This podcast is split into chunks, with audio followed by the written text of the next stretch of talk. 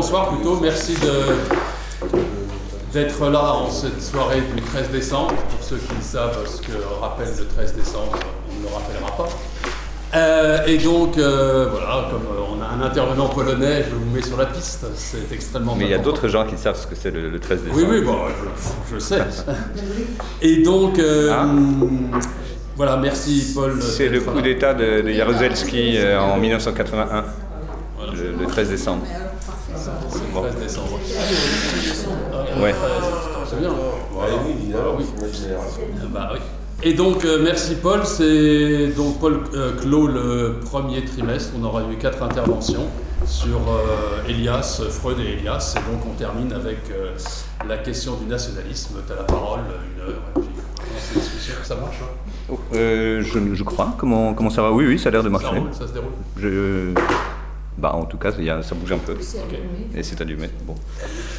Euh, bonsoir à tous. Alors, nous, avons euh, décidé de consacrer cette séance à la question de, l'articulation du ressentiment et du nationalisme. Ce n'est pas une problématique inédite. Euh, on en trouve des indications chez, chez, quelques auteurs, chez Isaiah Berlin entre autres. Les historiens l'évoquent souvent, mais la question est généralement traitée de manière cursive. Euh, parfois à la manière d'une évidence ou euh, presque une facilité d'écriture sans que la problématique ne soit véritablement construite. Alors ce que je vais vous présenter est très très sélectif évidemment. Euh, parce que, en fait, principalement orienté vers la troisième partie de cet exposé, qui est paradoxalement celle aussi qui, est, qui restera le plus à élaborer. Et de ce point de vue, évidemment, j'attends pas mal de, de, vos réflexions. Alors, par une série de réductions et d'élagages, je vais d'abord essayer de, dégager une certaine compréhension de ce qu'est la passion nationaliste, ou en tout cas ce qu'elle a de, spécifique, à partir d'une distinction idéale typique entre deux manières de construire le concept de nationalisme, distinction rapportée à une caractérisation euh, assez générale, disons, Tocquevillo-Weberienne de la modernité.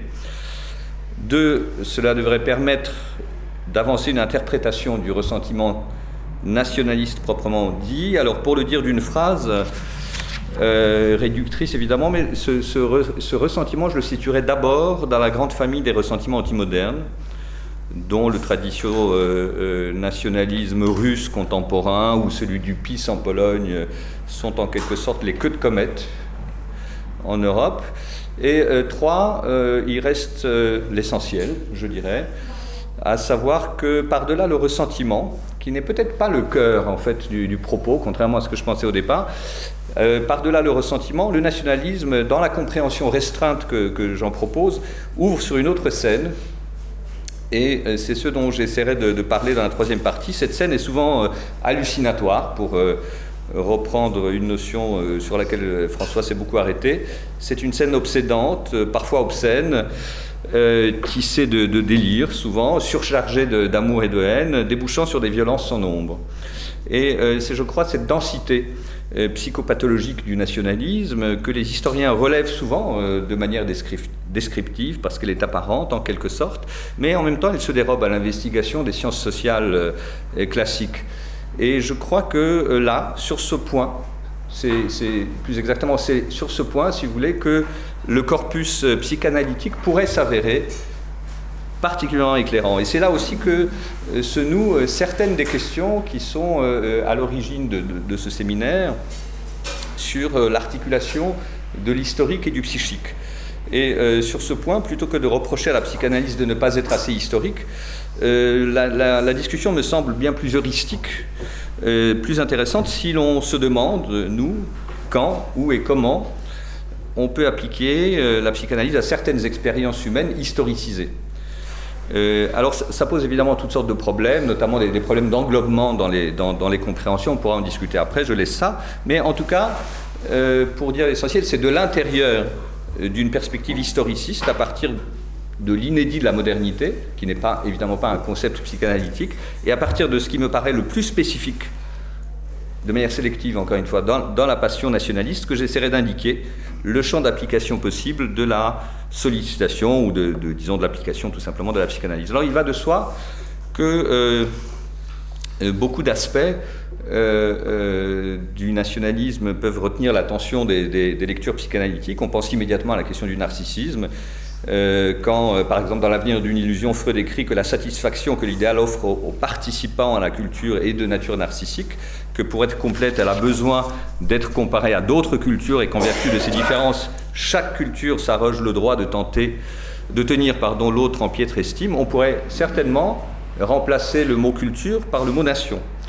J'ai aussi en tête, euh, évidemment, euh, beaucoup d'autres textes plus récents, ce qu'écrit Serge Moscovici, sur les fruits empoisonnés de l'arbre du narcissisme, ou bien un texte de Sophie de Mijola, par exemple, sur le nationalisme et le narcissisme des petites différences. On pense aussi, bien sûr, euh, sur un autre plan, en quelque sorte, à tous les mécanismes, tous les phénomènes de transfert et de projection qui peuvent nourrir les phénomènes d'hostilité, de bouc émissaire, à la question de l'identification. Mais, euh, encore une fois, dans cet exposé, et en vertu de la, euh, disons, du, concept de nationalisme que je vais retenir, et donc de manière unilatérale, mais j'espère pas arbitraire, j'ai privilégié un seul aspect euh, de la réflexion, à partir de l'intuition, suivant laquelle l'essentiel se, se jouait autour d'enjeux symboliques portant sur la lignée sur la généalogie, sur l'origine, sur la verticalité. Bon. On est en quelque sorte là, peut-être, du côté de la, du socle mythique, aussi bien de la personne que du groupe. Euh, et euh, cette intuition repose euh, sur quelques expériences historiques et sur, sur deux ou trois lectures. parmi les expériences historiques dont je ne parlerai pas, il y a, il y a par exemple la passion du dévoilement généalogique. Euh, en Pologne euh, à propos de l'antisémitisme tel qu'elle l'exprime à l'échelle du XXe siècle, et ça traverse vraiment tout le siècle, une sorte de hantise du métissage euh, qui se déploie progressivement à partir du début du XXe siècle et à partir d'un épisode qui rappelle le, cas ibérique du maranisme espagnol et qui est le retour sur les conversions des franquistes. Franck, c'était était le, dernier faux messie et son, sa, trajectoire, son aventure s'est terminée sur des conversions. On revient là-dessus et on publie des noms de, franquistes, etc. etc. Ça, c'est un épisode et on, retrouve ce fil à l'échelle du siècle. Alors, euh, encore une fois, j'ai beaucoup travaillé là-dessus, donc je n'en parlerai pas. En revanche, il y a une deuxième expérience sur laquelle je, euh, n'ai pas euh, travaillé. J'en dirai un mot un peu plus long. il me semble qu'il y a une deuxième expérience qui m'a fait penser que qu'à l'état virulent, disons, le nationalisme pouvait conjuguer l'obsession ethniciste et la volonté de destruction systématique de la lignée de l'autre. C'est un épisode récent, c'est l'épuration ethnique en Bosnie, en, euh, si vous voulez, en distinguant euh, au sein de l'ancienne société yougoslave une population dite de souche définie par ses racines. Le nationalisme serbe, ça euh, Jacques connaît, ça, il y a travaillé évidemment. Le, le, nationalisme serbe s'est lancé dans une politique d'épuration ethnique dont le, génocide des musulmans de, de Srebrenica n'est qu'un des épisodes monstrueux parmi d'autres. Et, comme l'a observé Véronique Naumgrap, les partis en guerre ne préexistaient pas nécessairement au conflit. Mais la difficulté logique, empirique en quelque sorte, de désigner l'ethnie ennemie n'a pas empêché du tout que l'on détruise les cimetières, les bibliothèques, les monuments, etc. Et parmi les choses atroces, euh, Véronique Naumgrap montre que les viols systématiques ne s'interprètent pas seulement par l'ensauvagement de la troupe, il s'agissait d'imposer aux femmes de porter des enfants serbes en les obligeant à mener leur grossesse à terme. Et donc, si vous voulez, rapporter à l'imaginaire nationaliste serbe, ces viols prenaient pour objet le lien de filiation généalogique visant la rupture de la lignée bosniaque. Dans la pensée ethniciste ici, on est en quelque sorte, vous voyez, dans un rapport un peu inversé par rapport à ce que je disais des nationalistes polonais, chez lesquels s'exprime quelquefois l'idée que leur filiation à eux est en quelque sorte menacée parce que l'étranger qui, qui, fait irruption est pensé comme inassimilable. Bon. Et sur le plan livresque, alors vraiment très rapidement, mais c'est juste pour le début de la, de la réflexion, euh, il y, a, il, y a, deux lectures, euh, il, y a, longtemps vraiment qui avaient compté, c'est la, lecture de Polyakov, euh, alors le, le mytharien en particulier. Euh, qui est une sorte d'introduction savante euh, à l'histoire des mythes des origines européens, sous-titré Essai sur les sources des racismes et des nationalismes, et qui prend appui, euh, Polyakov, sur la réflexion psychanalytique suivant laquelle, suivant laquelle la, question d'où je viens, d'où viens-je, précède la question qui suis-je.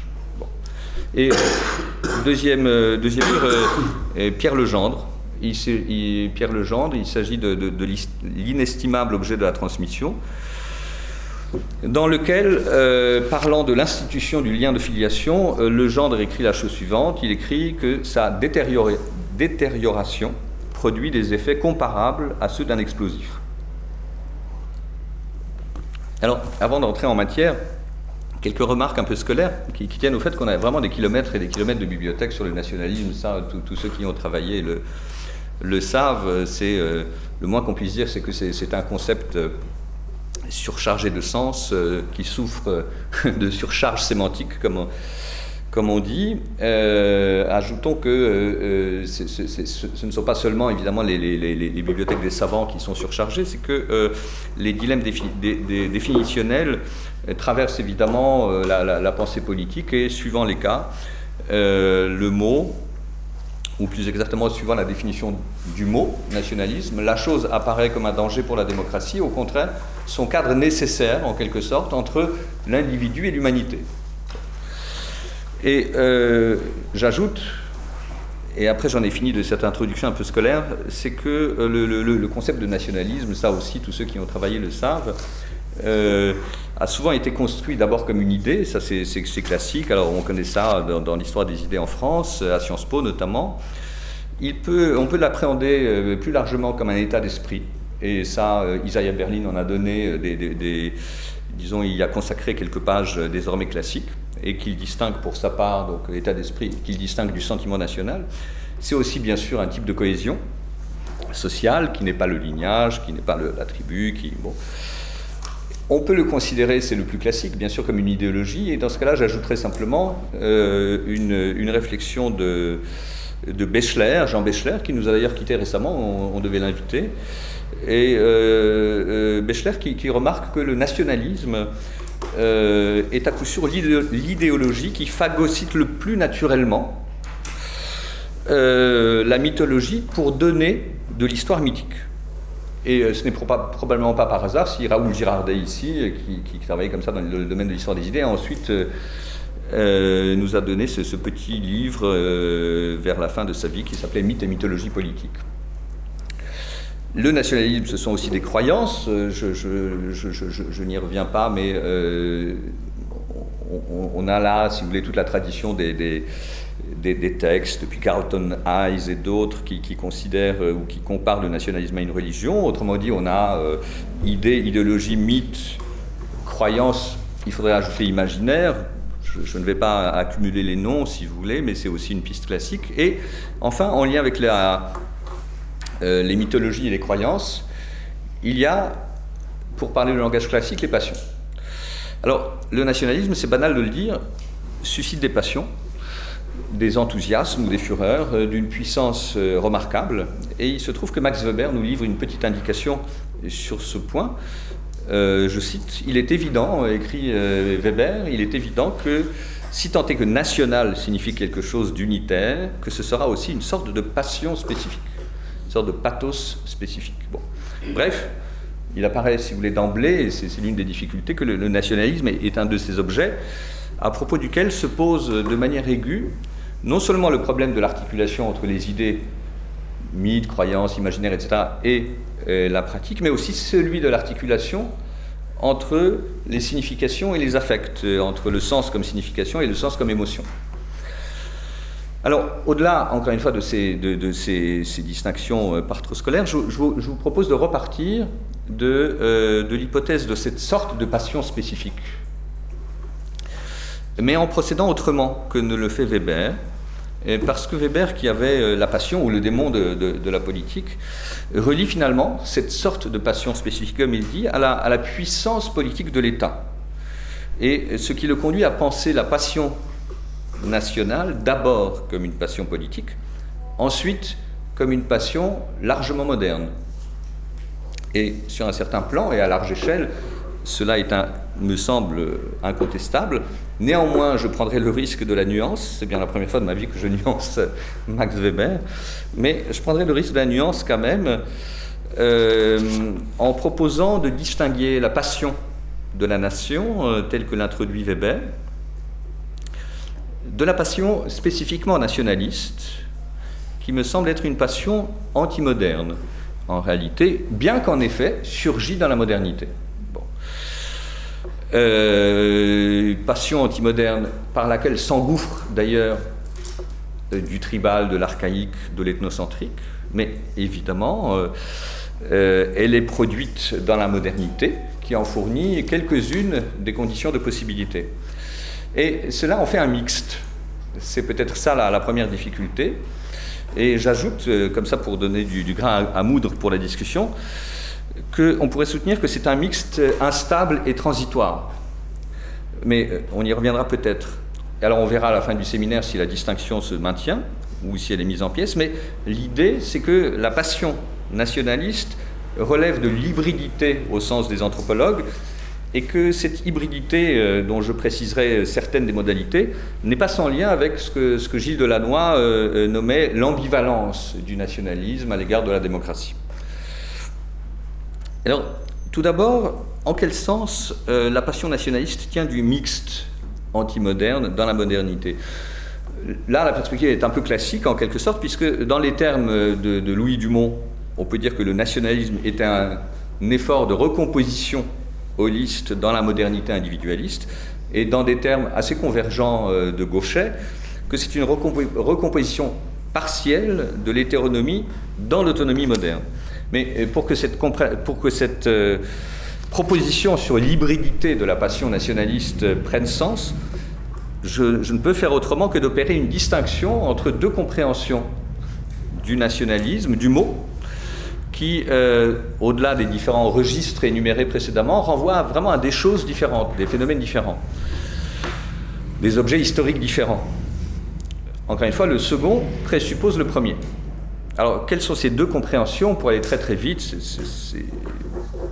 première compréhension, puisque le nationalisme présuppose l'invention de la catégorie de la nation, catégorie mais, mais non pas réalité sociologique, eh bien, dans un premier sens, on peut entendre par nationalisme tout simplement le processus d'invention d'une communauté de citoyens.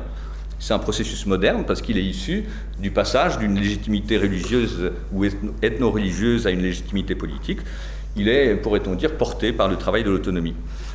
Et au moins trois éléments, euh, mais il y en a certainement d'autres, au moins trois éléments situent résolument la nation du côté de l'autonomie démocratique.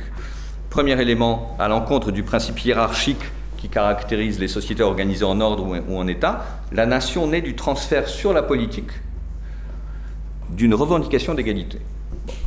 Quelle que soit sa définition subjective, la nation prend place dans la configuration idéologique individualiste moderne, elle se pense toujours comme une communauté d'égaux ou une collection d'individus. Même, en quelque sorte, quand on la pense sur un mode organique. Fraternité ou camaraderie, l'imaginaire de son nous est horizontal.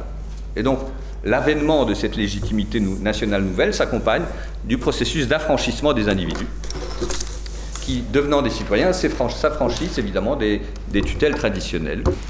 Euh, euh, et cette même égalité, je dirais, conjointement euh, revendiquée dans les relations entre nations, faisant naître un des premiers enjeux de reconnaissance, ce n'est pas celui qui m'intéresse le plus, mais que je signale au passage, évidemment, le déni de reconnaissance de la nation suscite du ressentiment, la chose est entendue. Deuxième élément qui, situe la, nation du côté de l'autonomie démocratique, la nation ne se, contente pas de persister dans son être, elle veut surtout se gouverner elle-même. Et donc elle s'affirme sur le mode du projet, du projet, du projet politique. Euh, elle refuse toute soumission euh, aux englobants. Donc euh, on a des concepts tels que autodéfinition, autodétermination, souveraineté, etc., etc. Tout ça, je crois, place la conscience nationale en affinité avec le projet démocratique moderne si l'on entend par là, en tout cas, le pouvoir qu'une société se donne sur elle-même. Troisième élément, pour aller très très vite, est profondément lié aux deux premiers, euh, et il engage la dimension du temps, qui est euh, en réalité euh, probablement l'une des dimensions les plus fondamentales pour penser les nationalismes. La nation constitue la forme politique de la démocratie qui permet l'identification politique des individus et leur incorporation dans la trame d'un devenir collectif, pensé sous forme de projet. Et donc, dans cette première compréhension, d'accord, dans cette première compréhension euh, que je ne fais que dérouler, Le nationalisme exprime en quelque sorte la volonté politique d'une communauté d'égaux, une volonté qui se noue autour d'un projet et donc euh, qui se projette vers l'avant, qui s'inscrit dans ce que Krzysztof Pomian appelle le basculement futurocentrique de la modernité. Voilà, alors sur la base, si vous voulez, de, ne serait-ce que de ces trois éléments, euh, le nationalisme apparaît ici comme un concept qui dépasse la simple histoire des, idées. C'est un élément assez décisif de la dynamique moderne, en, disons, en affinité avec la dynamique Tocqueville du Montienne, de l'individualisme et de l'égalisation des conditions. Elle me paraît, entendue comme ça, en affinité avec le désenchantement du monde weberien. Euh, elle est ce moment où, comme l'écrit Habermas, la volonté démocratique se substitue à la cohésion ethnique. En gros, le peuple des citoyens ne se confond pas avec le peuple des ancêtres. Et cela a pour conséquence de dépolitiser, de désidéologiser les appartenances et ce que les anglo-saxons appellent les, liens primordiaux. Mais euh, vous l'avez compris, ce n'est pas de ce côté-là, si vous voulez, ce n'est pas comme invention d'une communauté de citoyens ou d'une communauté politique qui transcende les liens primordiaux que le nationalisme pose un problème à la démocratie. Et ce n'est pas non plus par ce biais-là que s'introduit euh, le, les déferlements, euh, le déferlement de haine, de violence que j'évoquais en ouverture. Si je mets à part quelque chose qui est particulier, qui sont les violences qui accompagnent éventuellement les mouvements euh, de revendication d'indépendance, les mouvements indépendantistes. Donc les luttes de libération, en gros, menées contre les, dominations impériales. Alors, c'est là qu'arrive, si vous voulez, la deuxième compréhension du mot nationalisme et euh, à travers bien des variantes, évidemment, c'est là une représentation, euh, ce qui intervient, c'est une représentation d'un peuple ethnique, d'un peuple folkish, et c'est ça qu'on retrouve formulé ou reformulé au cœur du, ce qu'on appelle en France le nationalisme des nationalistes, qui gagne en intensité bien tardivement, et donc en quelque sorte dans un second temps, réactivement, je dirais, à partir du dernier tiers du 19e siècle principalement. Et donc, contrairement au, nationalisme première version, le nationalisme des, nationalistes récuse avec la dernière énergie euh, tout ce que j'ai dit précédemment de la logique universaliste et horizontale de la nation pensée comme une communauté de citoyens. Et alors, c'est ici que je situerai en première approche, en première approximation, la conflictualité du moment nationaliste ou du nationalisme. Et ce que je voulais dire, c'est que même quand elle ne donne pas lieu à des violences effectives, cette conflictualité radicale. Elle est radicale parce qu'on a affaire à un conflit, inexpiable. Euh, en termes, euh, termes euh, idéal typiques, on pourrait dire que contre la dynamique égalitaire de la citoyenneté, le nationalisme, dans la seconde compréhension ici, porte une volonté opiniâtre de réintroduire une dimension de verticalité qui caractérisait selon Tocqueville les sociétés aristocratiques. Et donc, euh, on, retrouve ici toutes les séries d'opposition. Au plébiscite de tous les jours de Renan, il répond par l'enracinement immémoriel, euh, à l'idée d'une fondation contractualiste, euh, d'institutions, disons, politiques qui seraient choisies par des individus également libres. Il oppose l'idée d'un génie, d'un Volksgeist, une légitimation politique en quelque sorte héréditariste, qui s'énonce souvent dans la forme du mythe ou dans la recherche des mythes des origines. Et ce nationalisme-là se déploie contre le libéralisme politique comme un effort constant de replonger les racines de la légitimité politique dans le passé, dans les brumes d'une continuité originaire qu'il s'inquiète de voir s'effriter. Et donc, en ce sens-là, ce point est évidemment important, à contre-courant de la dynamique moderne, il récuse l'autonomie du politique. On voit donc que la conflictualité, si vous voulez, entre l'horizontalité et la verticalité, pour faire vite, euh, qui s'ouvre ici, est insurmontable. Elle résulte du conflit de deux paradigmes incompatibles qui s'entrechoquent au moment de ce qu'on pourrait appeler la transition, mais la transition longue à la démocratie. Alors on la trouve à l'est, euh, on pourrait retracer une bonne partie euh, disons de, l'histoire polonaise du début du siècle à la lumière de ce paradigme. Pour une part, l'actualité contemporaine, on la trouve à l'ouest, ce sont les guerres franco-françaises sous la Troisième République, CF, les, les, regardez les, haines nationalistes de, Pierre Birnbaum. C'est ce qui se donne à voir dans l'affaire Dreyfus, dans laquelle Michel Vinocq voit le paradigme du conflit entre individualisme républicain et holisme nationaliste. Et euh, c'est à mon sens dans ce conflit radical, qui n'oppose pas seulement des intérêts matériels, mais deux principes de l'être ensemble, deux institutions imaginaires de la société, deux conceptions de l'ordre juste et légitime, que se noue le ressentiment. Mais avant d'en examiner les contours, je voudrais tout de même préciser peut-être deux ou trois éléments qui font l'hybridité du nationalisme.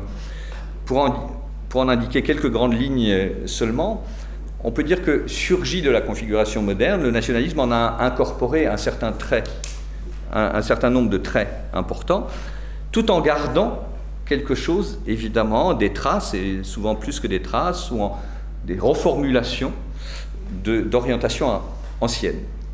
Alors, pour l'essentiel, je dirais que de l'hétéronomie de la tradition ou, de la religion, le nationalisme semble avoir gardé la croyance dans l'autorité du passé. Mais euh, cette orientation passéiste, qui est tellement frappante dans le, nationalisme, est réinvestie euh, progressivement dans l'histoire. On en a des exemples euh, éloquents dans ce qu'on appelle parfois à l'Est les politiques de l'histoire. Alors, Julie Saada et Anna Zelensky, je précise les noms pour l'enregistrement, avaient organisé une journée d'études sur cette question l'année dernière à, à, Sciences Po, sur le cas russe. Et si on devait retracer la genèse de cette passion du passé, de l'enracinement, il faudrait certainement remonter à la fin du XVIIIe siècle euh, aller la chercher euh, du côté de Herder, du côté de Demestre, du côté de la pensée contre-révolutionnaire, euh, toute la thématique qui se noue autour de la réhabilitation du préjugé, de l'idée que qu'on ne saurait se passer de la disons, d'une sagesse immémorielle accumulée empiriquement de génération en génération et que tout ça est bien supérieur à l'effort de la raison individuelle porté par les, par les révolutionnaires. Il faudrait ensuite évidemment suivre la trace de cela dans la, pensée, dans la tradition conservatrice qui se construit en rapport polémique avec le projet politique moderne et que Karl Mannheim d'ailleurs qualifie, euh, c'est une belle expression, de traditionnalisme devenu conscient. Euh, du côté de la, euh, du côté de l'individu, je dirais que euh, l'hybridité tient au fait que le nationalisme s'inscrit dans l'histoire de l'individualisme. Après tout, le concept d'autodétermination y, est toujours, y tient toujours une place centrale, à condition de préciser, toutefois, et ce point est important, que les seuls individus que connaissent les nationalistes, ce sont les nations. Euh, c'est ce que montre, euh, par exemple, alors, euh, sur, le plan textuel, Dumont à propos de Herder, le, nationalisme, dans cette perspective-là, transfère la valeur moderne de l'individu sur la nation, qui est en quelque sorte, qui devient en quelque sorte l'individu collectif. Isaiah Berlin va dans le même sens lorsqu'il fait observer que le nationalisme présuppose une nouvelle conception de l'existence organisée autour de l'appartenance à une nation comme valeur des valeurs. Ce qui en fait paradoxalement d'ailleurs une idéologie relativiste, puisque les nationalistes disent au fond ceci est bon parce que c'est à nous, parce que euh, cette valeur est bonne, parce qu'elle est nôtre. Euh, la nation devient ici, là, pour le coup, un, concept de valeur, comme le. si vous voulez, elle, elle, ne se laisse pas rarement définir empiriquement. Les nationalistes euh, se donnent un mal de chien pour attraper en quelque sorte empiriquement, circonscrire, définir la, nation, il y arrive rarement. En revanche, ce qui est certain, c'est que la nation est la valeur des valeurs. Donc sur le plan des, valeurs, les choses sont, sont, assez claires, de telle sorte que euh, euh, on, puisse euh, s'y sacrifier. Et selon les, registres, évidemment, cette valeur des valeurs peut être pensée en termes de sacralisation, en termes d'absolutisation, en termes d'objet euh, d'amour suprême, etc.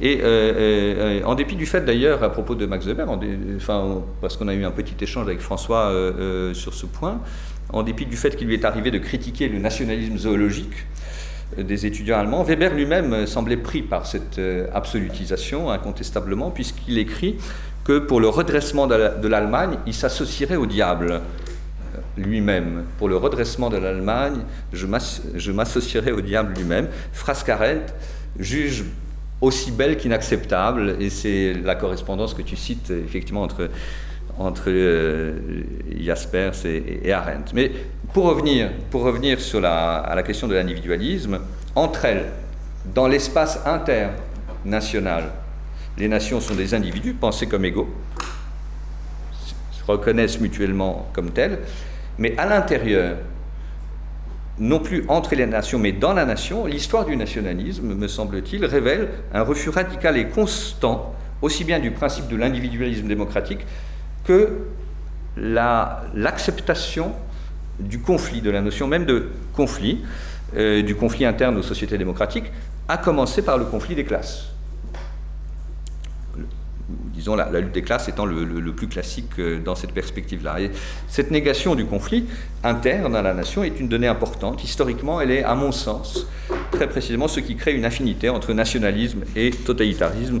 Si j'ai le temps, j'y reviendrai. Mais pour l'instant, ce qui importe, c'est de relever que dans l'imaginaire, disons, généalogique du nationalisme, l'individu n'existe qu'en tant qu'appartenance à une chaîne des générations. À partir de là, et pour avancer, je voudrais euh, introduire euh, l'affinité. Je suis toujours dans la première partie, mais qui est plus long que les, autres, donc je serai plus rapide sur les deux autres. Euh, à partir de là, pour avancer, je voudrais introduire l'affinité entre nationalisme et racisme. Affinité n'est pas identité. Il faut, le préciser. Le nationalisme, selon la première compréhension, n'a aucun rapport avec le racisme. C'est entendu, c'est ce, que souligne par exemple Anna Arendt dans l'impérialisme, quand elle écrit que la pensée raciale est devenue l'arme redoutable de la destruction des nations. En revanche, l'imaginaire héreditariste de la lignée, et surtout la, parce que c'est ça qui est essentiel, surtout la politisation de cette verticalité, la politisation des origines, constitue précisément vraiment le point sur lequel se produit une rencontre entre passion du nationalisme, selon la deuxième compréhension, et racisme, avec ou sans race, avec ou sans biologie. Le racisme peut rentrer par le, par le somatique ou le, ou, le, ou le culturel. Alors, les exemples historiques sont évidemment euh, très nombreux. Ce sont en particulier toutes les fois où, euh, euh, où, dans les discours ou dans les pratiques, on fait dériver la légitimité politique de l'appartenance ethno quelque chose. Euh, cela s'incarne par exemple dans des projets ou dans des lois visant à priver certains groupes ethno-religieux de la plénitude de leurs droits civiques. L'une des toutes premières mesures de Vichy a été de réintroduire le principe de l'origine dans l'ordre juridique. Je veux dire par là qu'avant même la rédaction du statut des Juifs, la loi du 17 juillet réservait strictement la fonction publique aux Français de souche. Nul ne peut être employé dans les administrations s'il ne possède la nationalité à titre originaire, comme étant né de père français. Et ce, lexique de souche est revenu à la surface au moment de la transition post-communiste, pureté ethnique serbe, bonne roumanité, vrai hongrois, vrai polonais, etc. Le premier article de la loi du 3 octobre portant statut des juifs poussait ce principe généalogique jusqu'à la troisième génération.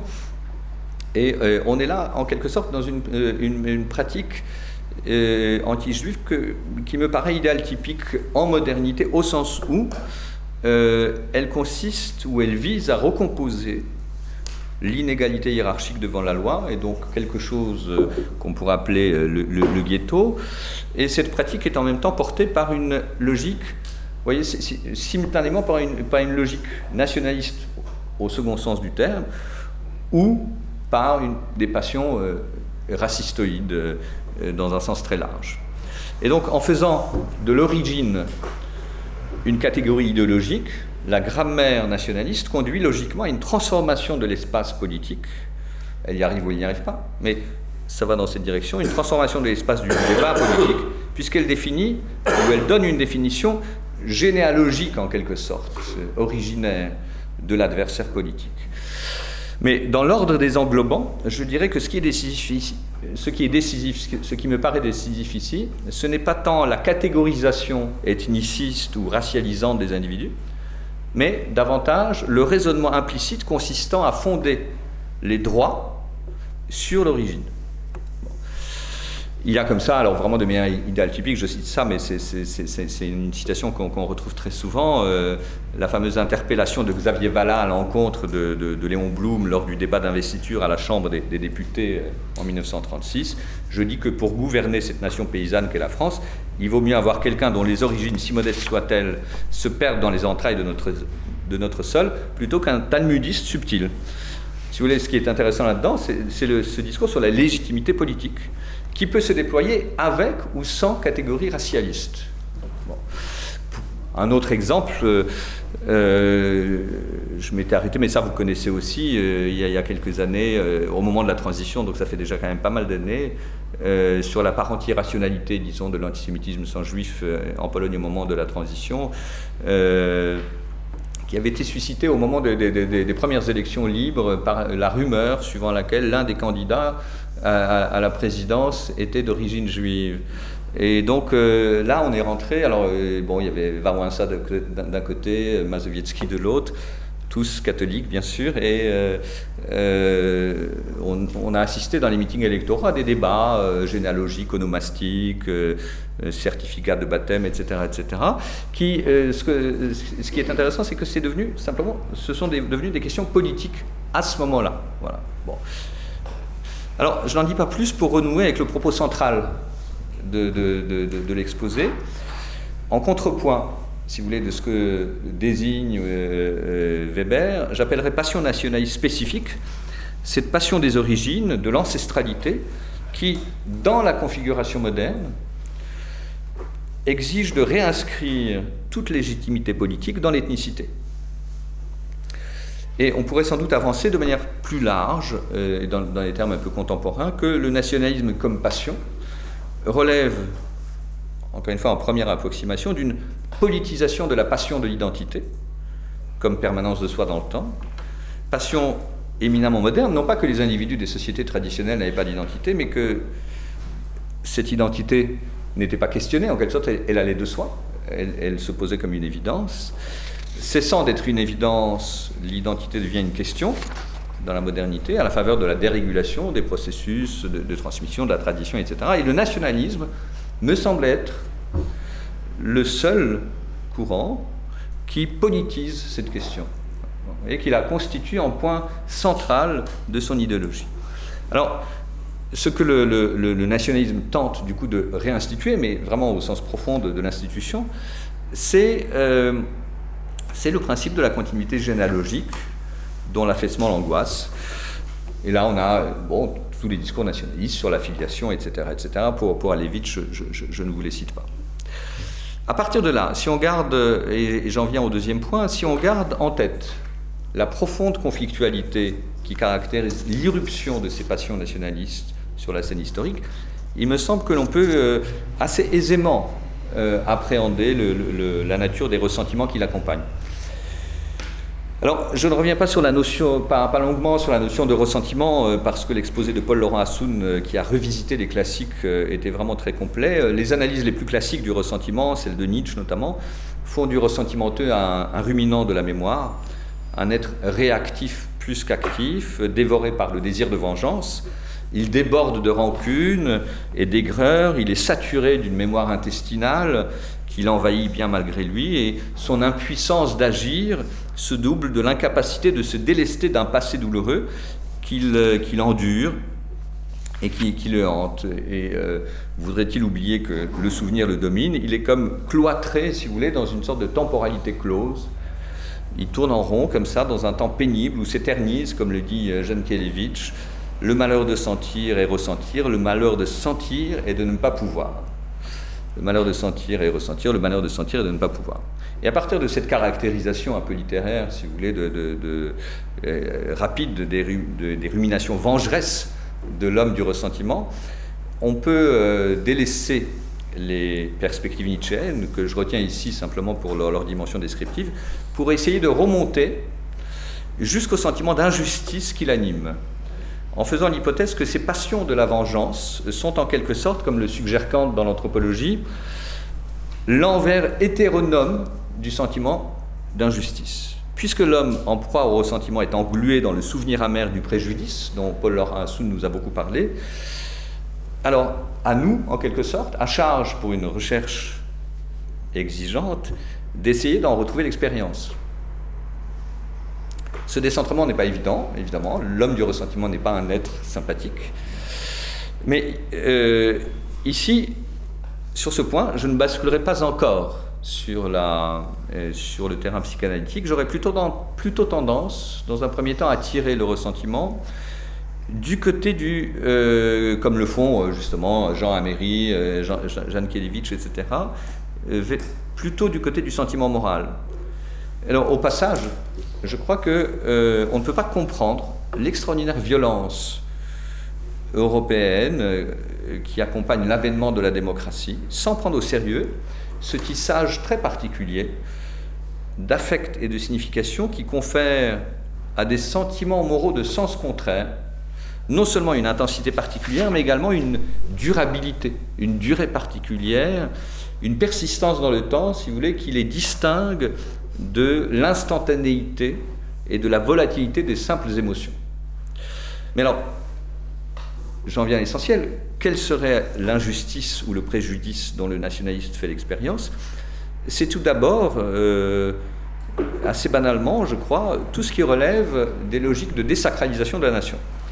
Les exemples du passé euh, ou contemporains sont, sont innombrables, contemporains du côté des politiques de l'histoire, euh, ce qui indigne les nationalistes, euh, et l'indignation est, la première expression du sentiment d'injustice, c'est qu'on désabsolutise la valeur de la nation au travers, par exemple, entre autres choses, de la réflexivité portée par le travail critique des historiens qui, évidemment, montre que le passé, le passé de la nation, le passé national, n'est pas que vertueux.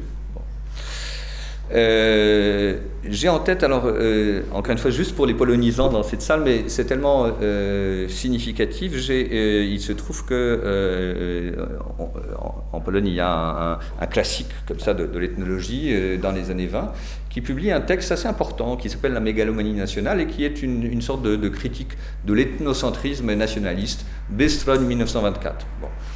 Et alors, il publie ça, et évidemment, les réactions des nationalistes sont. euh, explosent.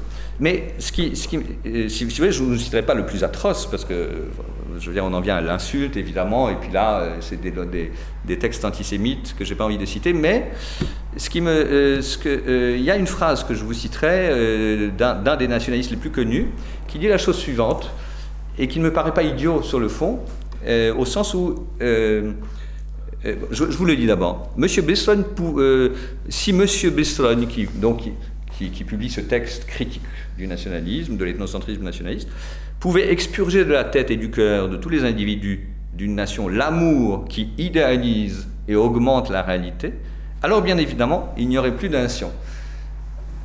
Cette phrase, euh, si vous voulez, ne me semble pas relever de la, de la pure naïveté. Je veux dire, il saisit quelque chose, évidemment, qu'il faut prendre au sérieux, en quelque sorte. Euh, Alors, on peut le décrire évidemment en termes de, narcissisme, etc., etc. Je ne suis pas sûr qu'on aille plus loin, là, sur ce plan-là. Isaiah Berlin dit euh, que, chaque fois qu'on méconnaît ou qu'on insulte l'image, même encore virtuelle, de la nation, on engendre le ressentiment chez ceux qui en sont les porteurs. Bon, c'est, je, pense, assez banal.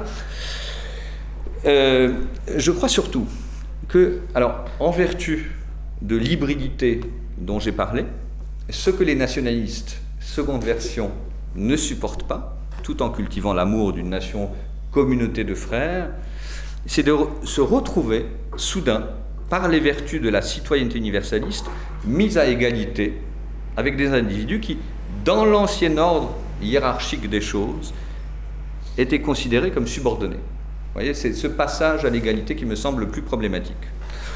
À commencer, historiquement, par tous les hétérodoxes religieux qui dans l'emboîtement hiérarchique, alors euh, que ce soit des, anciens régimes ou des empires, avaient au mieux, lorsqu'ils étaient tolérés, une place subordonnée.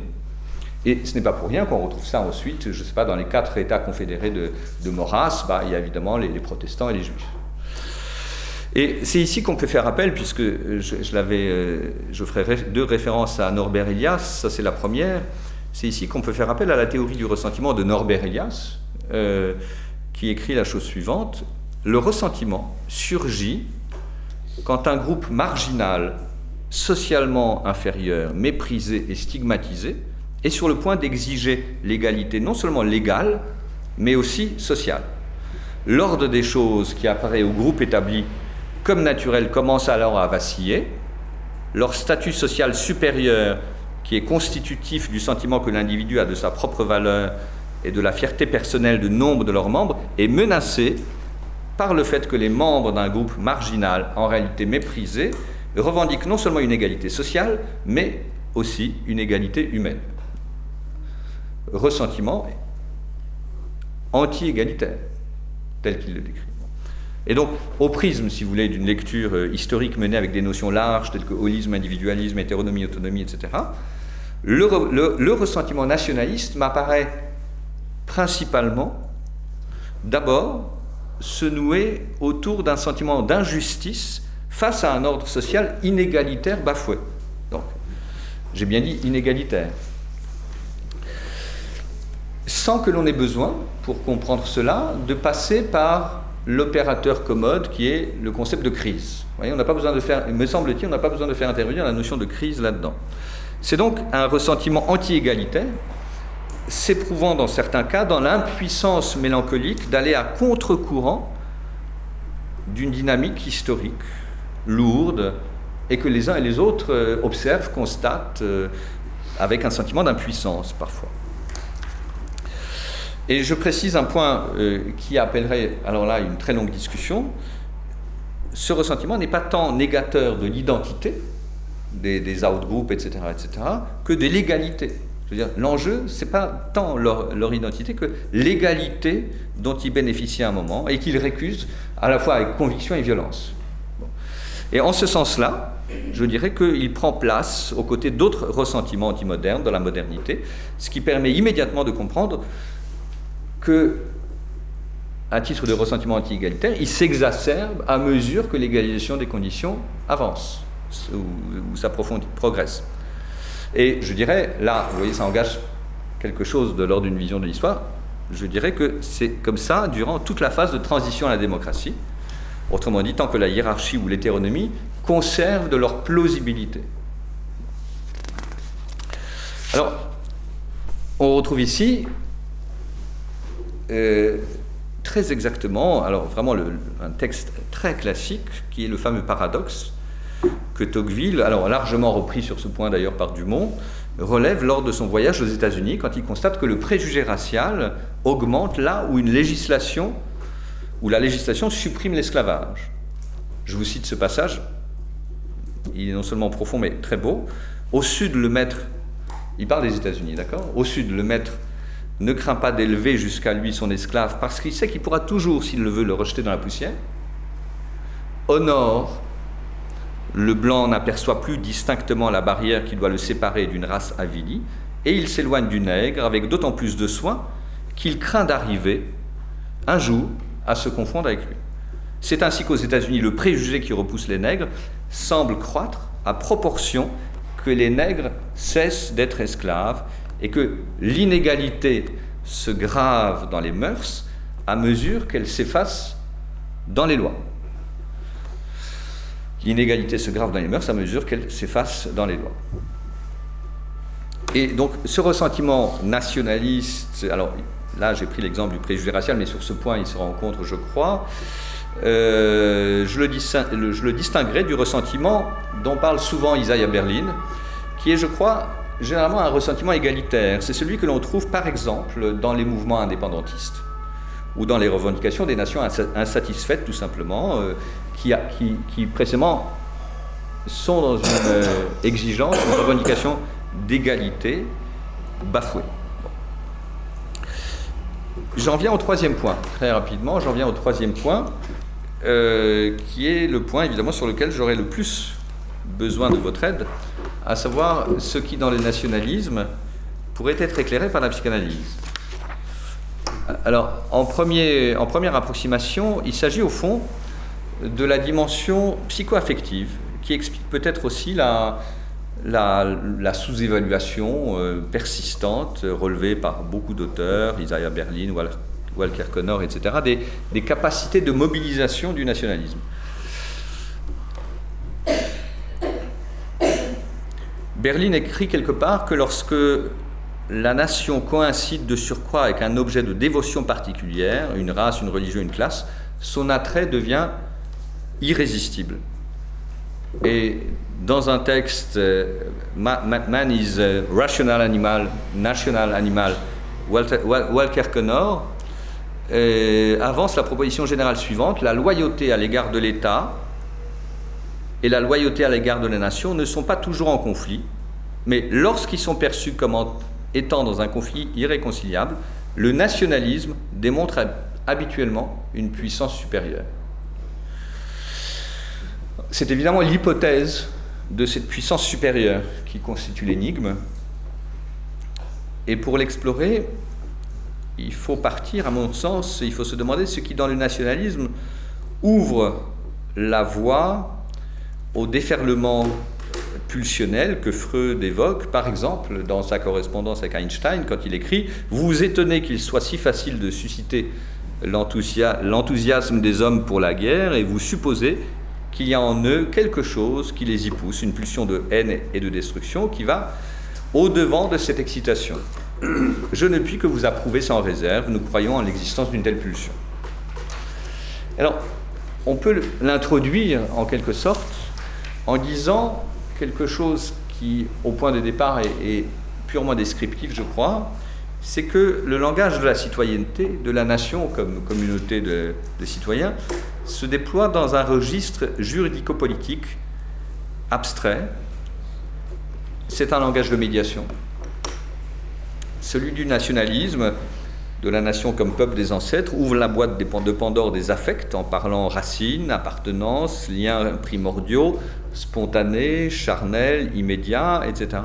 Avec le premier, on est dans la prose, dans l'univers froid de la Gesellschaft. Avec le second, dans la poésie, dans la chaleur de la Gemeinschaft. Et sur ce point, euh, enfin, c'est là déjà, je pense, que s'introduit quelque chose qui est beaucoup plus ancien que le nationalisme, à savoir ce que Isabelle Berlin appelle le sentiment national, qui renvoie à une sorte de sentiment tribal, ou bien on peut le formuler en disant que c'est par ce biais-là que s'introduit simplement l'universalité des structures de l'ethnocentrisme disons, l'ethnocentrisme comme euh, structure, disons, euh, pensée comme universelle, éventuellement des racismes, des nationalismes, etc. etc.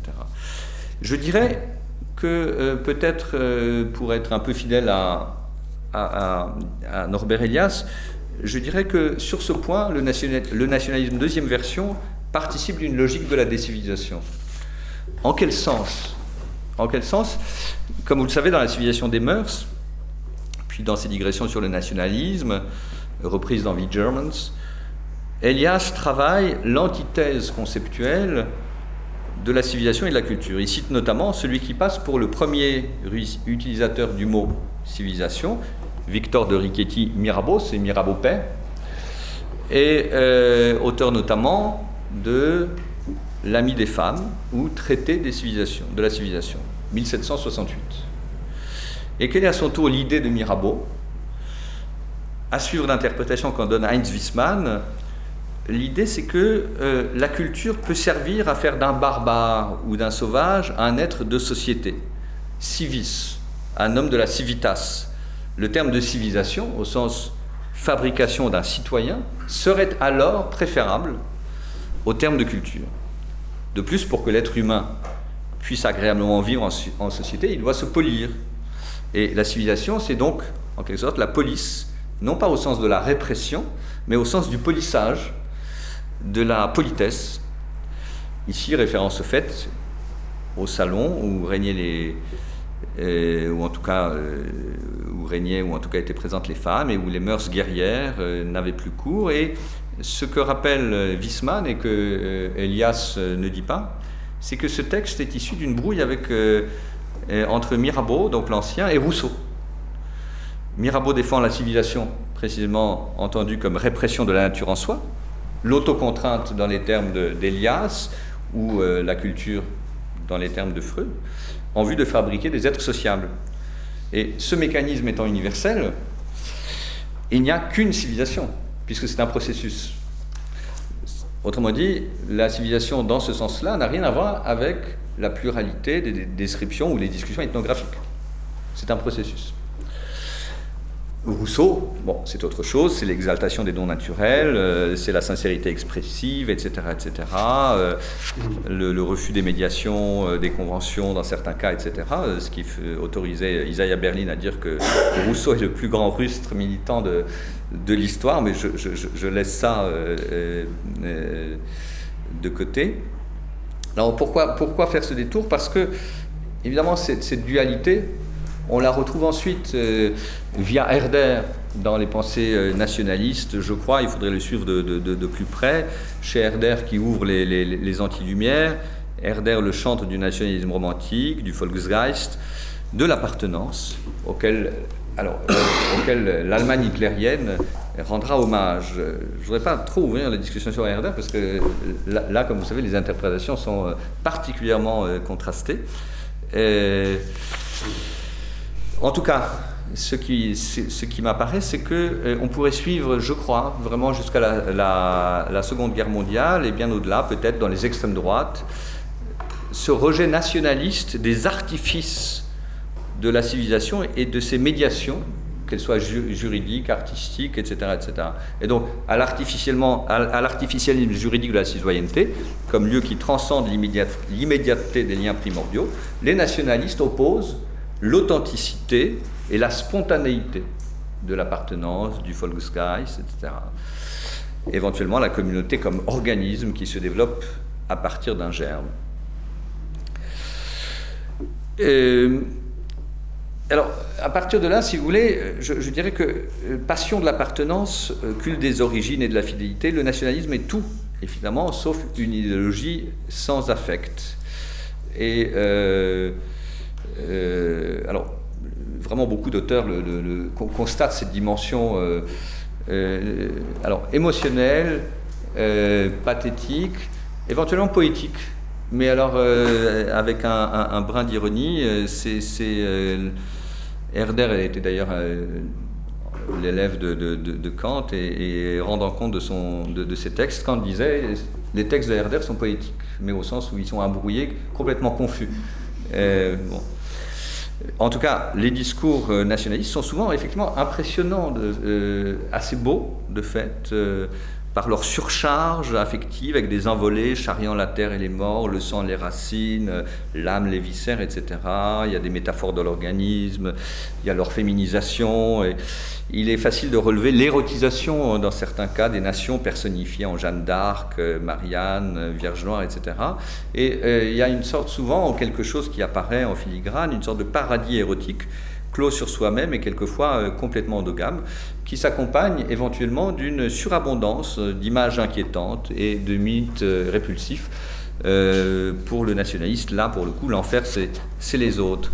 Et, et rien n'est plus significatif, au fond, dans ces passions nationalistes racistoïdes, qu'une certaine j'ai pas dit le, plus fréquent, mais ça me semble significatif que l'association, dans certains cas, de l'extranéité, devrait-on dire, enfin le caractère de l'étranger, au viol, à la souillure et parfois à la perversion sexuelle.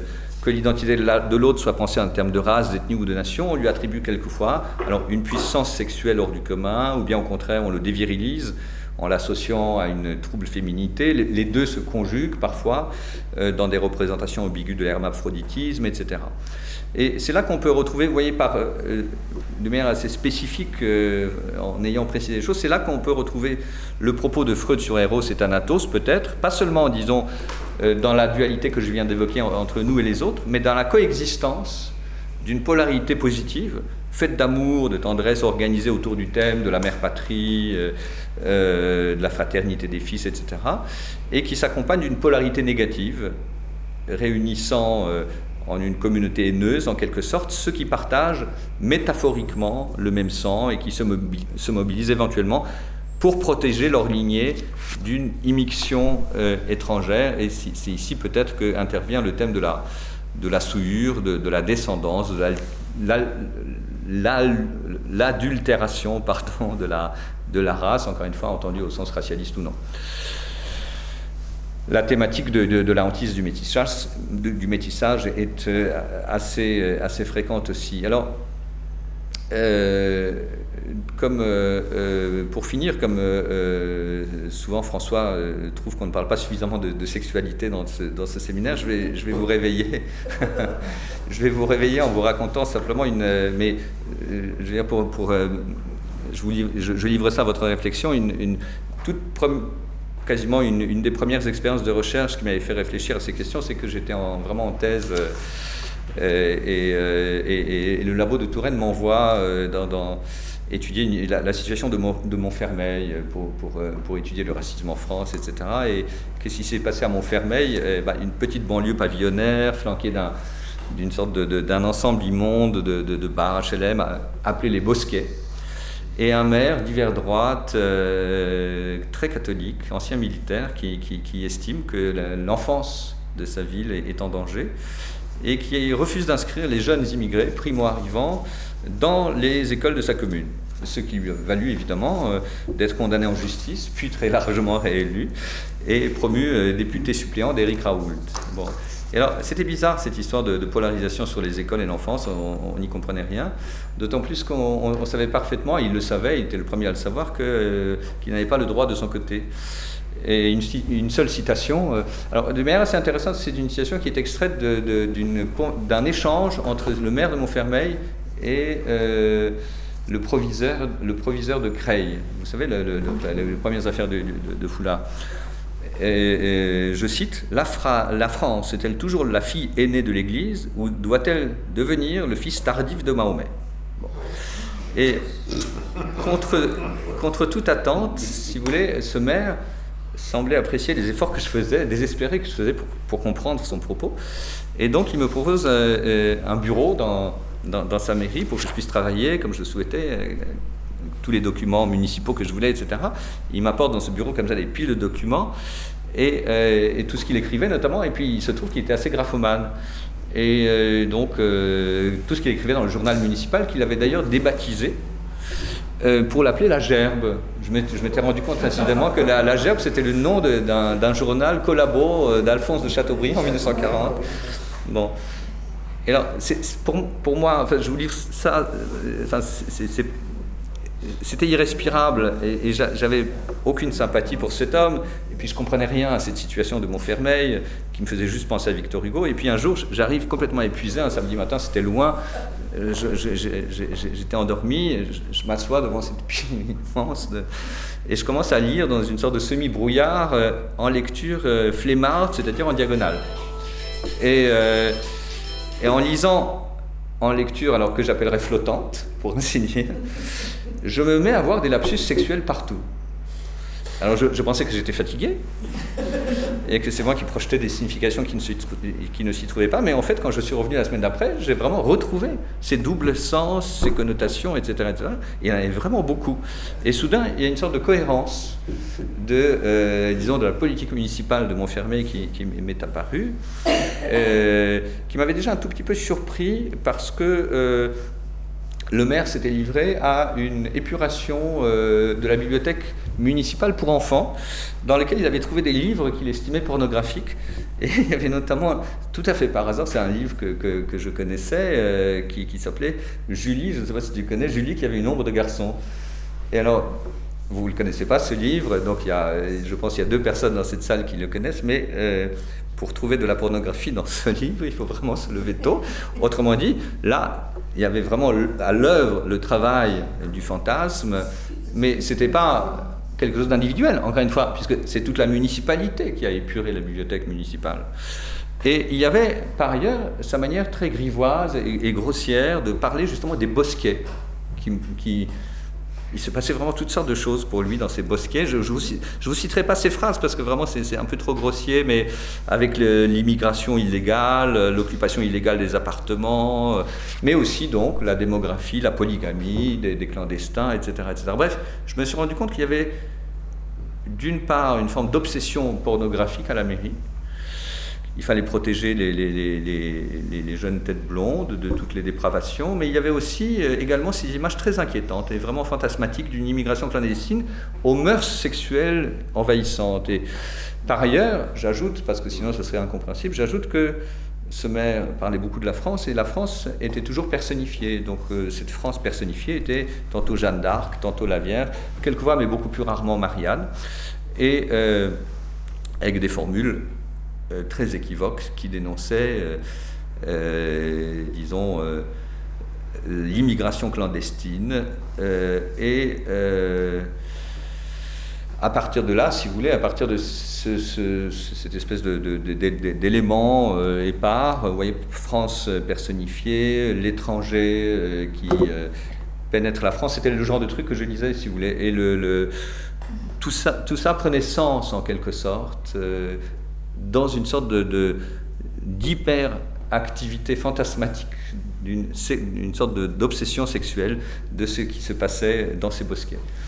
Voilà, je, je vous remercie. je vous merci, euh, merci Paul.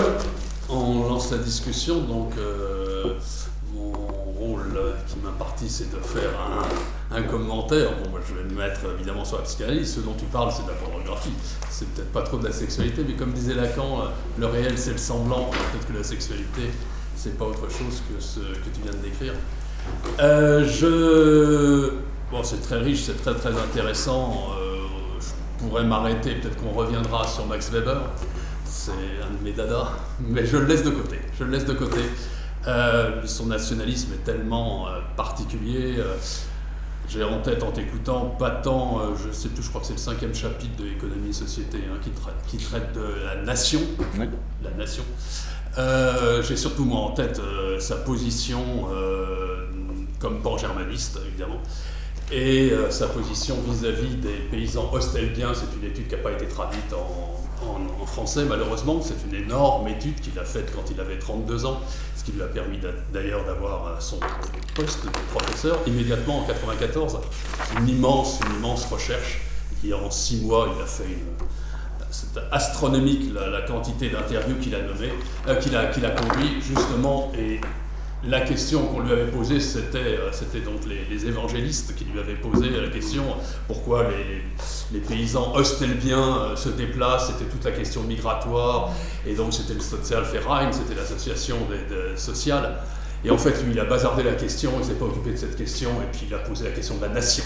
En fait, ce, qui pose, ce que pose l'émigration des paysans ostelbiens, c'est-à-dire polonais et russes qui, se, voilà, qui allaient sur l'ouest, c'est pas euh, bon la question du, du est très intéressante, mais ce qui est beaucoup plus intéressant, c'est de voir pourquoi finalement, d'un point de vue économique, on les laisse aller. Et il répondait finalement, c'est parce que les Junkers répondent au capitalisme mondial en euh, organisant l'entreprise, enfin leur ferme, d'une telle manière que en fait euh, les paysans allemands, les fameux métayers, n'ont plus qu'une option, c'est de partir à l'ouest. Et les paysans occupent, voilà, occupent en migrant et comment dire, pervertisse la nation allemande. C'est un texte absolument extraordinaire. Extraordinaire sur la défense de la nation. Il avait 32 ans et jusqu'au bout, jusqu'en 2020, il défendra, c'est ma thèse, euh, cette notion euh, du, nationalisme ardent, pour le coup, euh, articulé sur une nation qui est une nation des Allemands et qui est une nation du grand pan-germanisme. Et à mon avis, il n'a jamais cessé d'être pan-germaniste. Mais c'est pas là-dessus que je voudrais me, pencher après t'avoir écouté, donc merci.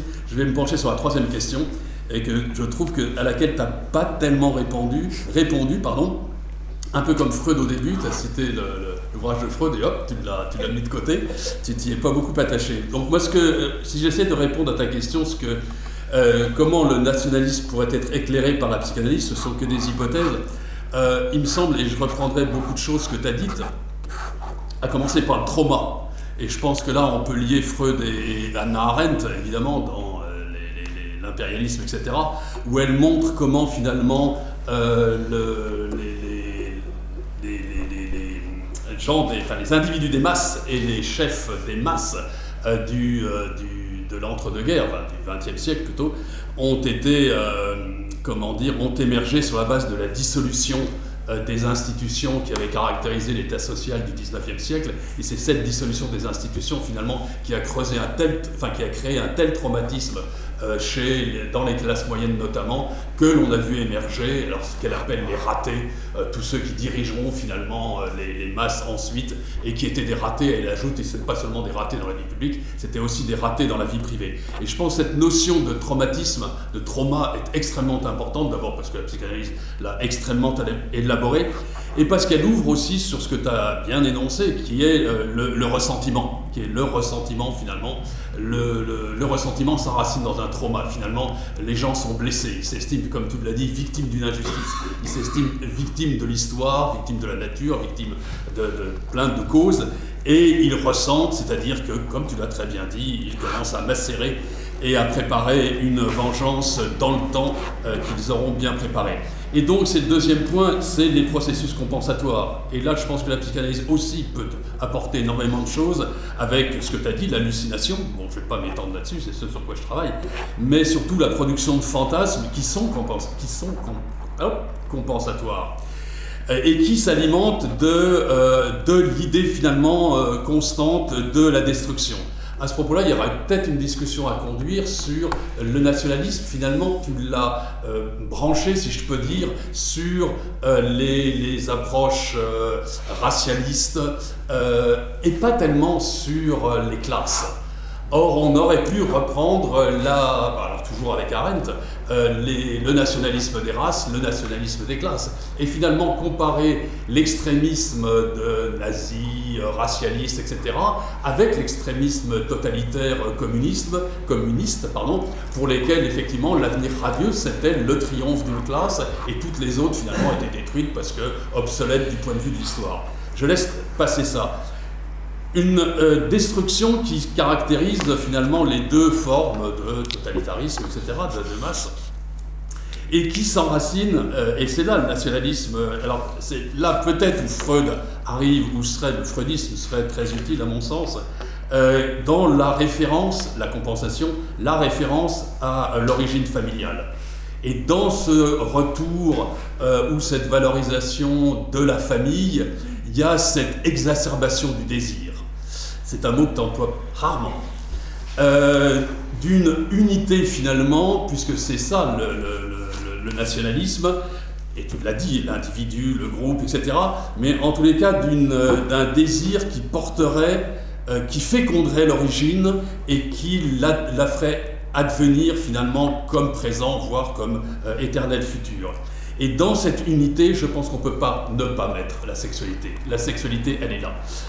Euh, elle est là parce que refonder l'origine, c'est considérer que celle dont on a été assigné n'est pas la bonne. On voit bien le lien d'ailleurs avec la masse, qu'elle n'est pas bonne. Et si elle n'est pas bonne, c'est que finalement, le père, celui qu'on a eu, on le tue pour s'en choisir un autre. Et finalement, celle qu'on conserve, c'est la mère. Et l'idée de cette origine pure, de toute, euh, de toute salissure, de toute tâche, etc., c'est finalement euh, l'auto-engendrement de l'individu au des individus, qui se pose comme euh, être pur, etc. Euh, j'avais noté le ressentiment, euh, oui, comme la culpabilité, etc. Ça, c'est le premier point. Puis le deuxième point, c'est avec l'origine familiale, c'est la liaison avec la masse. Et donc cet engendrement, que ce soit par la race ou que ce soit par la classe, mais en tous les cas porté par une sexualité euh, unitaire. Finalement, si on reprend, et là encore Freud à mon avis est extrêmement euh, utile euh, et fécond, pour comprendre finalement cette origine que la masse et les masses de l'entre-deux-guerres ont articulée finalement entre les différents individus c'était la fraternité, c'était l'amour euh, euh, de tous avec les membres et de tous avec le chef. Et on ne peut pas, à mon avis, ne pas penser finalement à la relation 1 homosexuel, 2 masochiste. Homosexuel entre les membres de la masse et masochiste dans cette attente vis-à-vis du chef qu'on attend parce qu'il faut qu'il nous compte.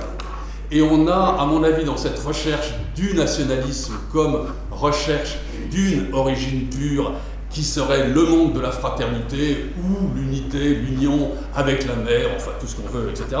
On descend, on euh, touche pour le coup là, le sexuel. C'est pas que je regrette dans le séminaire qu'on ne parle pas de la sexualité, je regrette qu'on ne parle pas du sexuel. Du sexuel comme fondateur finalement du lien euh, social par lequel on essaie de saisir nos objets. Et euh, je terminerai juste en disant qu'il me semble qu'on pourrait peut-être penser le nationalisme comme une, passion masochiste.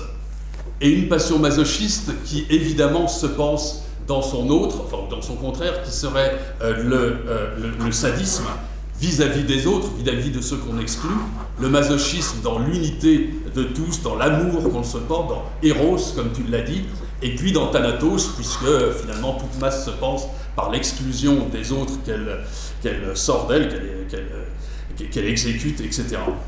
Et comme une passion masochiste, il me semble que le nationalisme, à ce moment-là, mais c'est un autre sujet qu'on pourrait se fixer de réfléchir, serait très proche de la religion. Je te remercie. Allez, la discussion est ouverte. Jacques. Euh, à droite. Oui, je suis d'accord, mais je préfère écouter. Allez. Pour l'instant. Alain. Allez, Alain. Ah, pardon. Non, non, Ah non, non, je t'en prie. C'est juste que je- j'essaie de. Non, c'était super, hein, vraiment, euh, euh, votre dialogue et ta- ton intervention, donc merci infiniment. Non, je évidemment, la place de- du sexuel est, euh, me paraît excep- exceptionnellement importante, mais je pense qu'on n'a toujours pas trouvé de. Je ne pense pas que ce soit. que la relation avec les autres soit basée. je- parce que Freud a essayé de, réfuter, euh, de réfuter les bons en disant qu'il y a une espèce de libido qui s'est euh, qui se déploie dans, ces sentiments d'unité, donc il y a quelque chose de vertueux dedans. Je ne pense pas, je, pense qu'il y a. Mon hypothèse, mais de nouveau, la- je, je pense qu'on est au début du début de cette réflexion, et euh, mon hypothèse irait plutôt dans le sens de se dire que euh, c'est le refus, de la sexualité personnelle.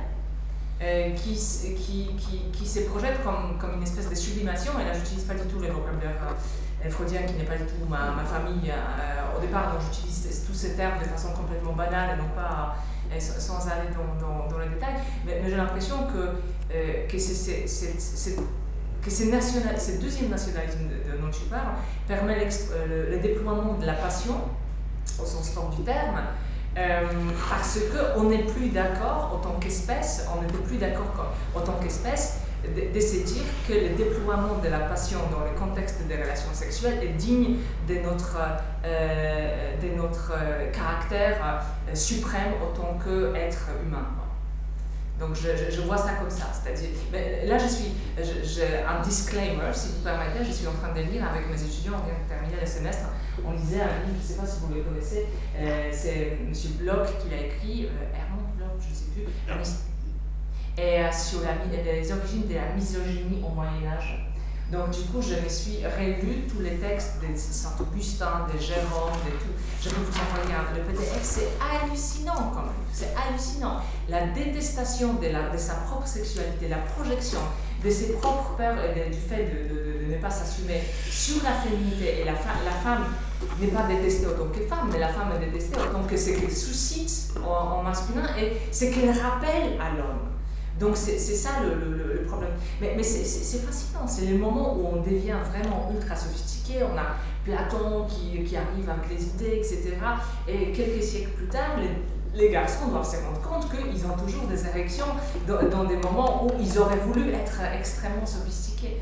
Et je pense que c'est ce rejet-là qui, qui, qui est plus intéressant et plus fécond pour comprendre la, la place de la sexualité dans la construction politique, là, pour les. On tourne.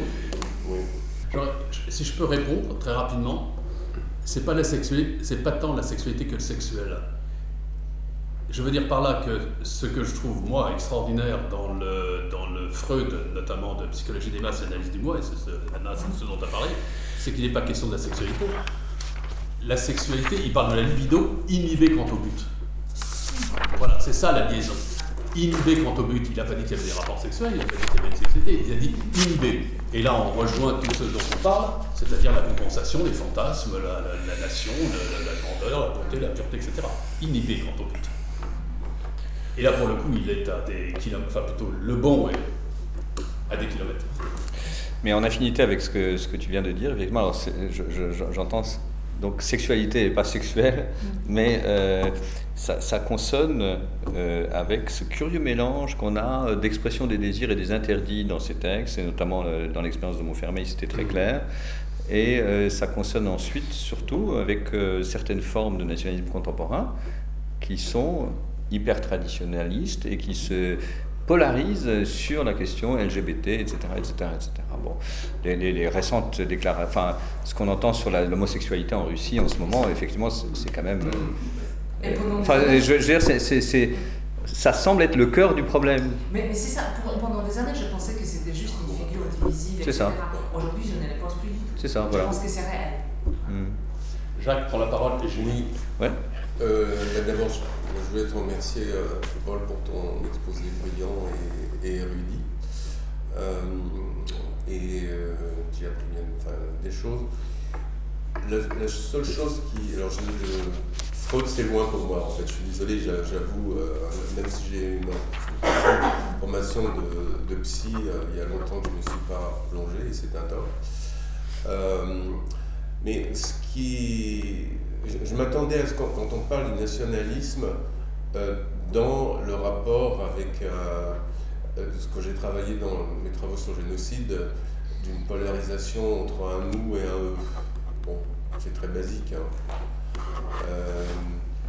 mais je ne l'ai pas senti véritablement dans ton exposé, exposé.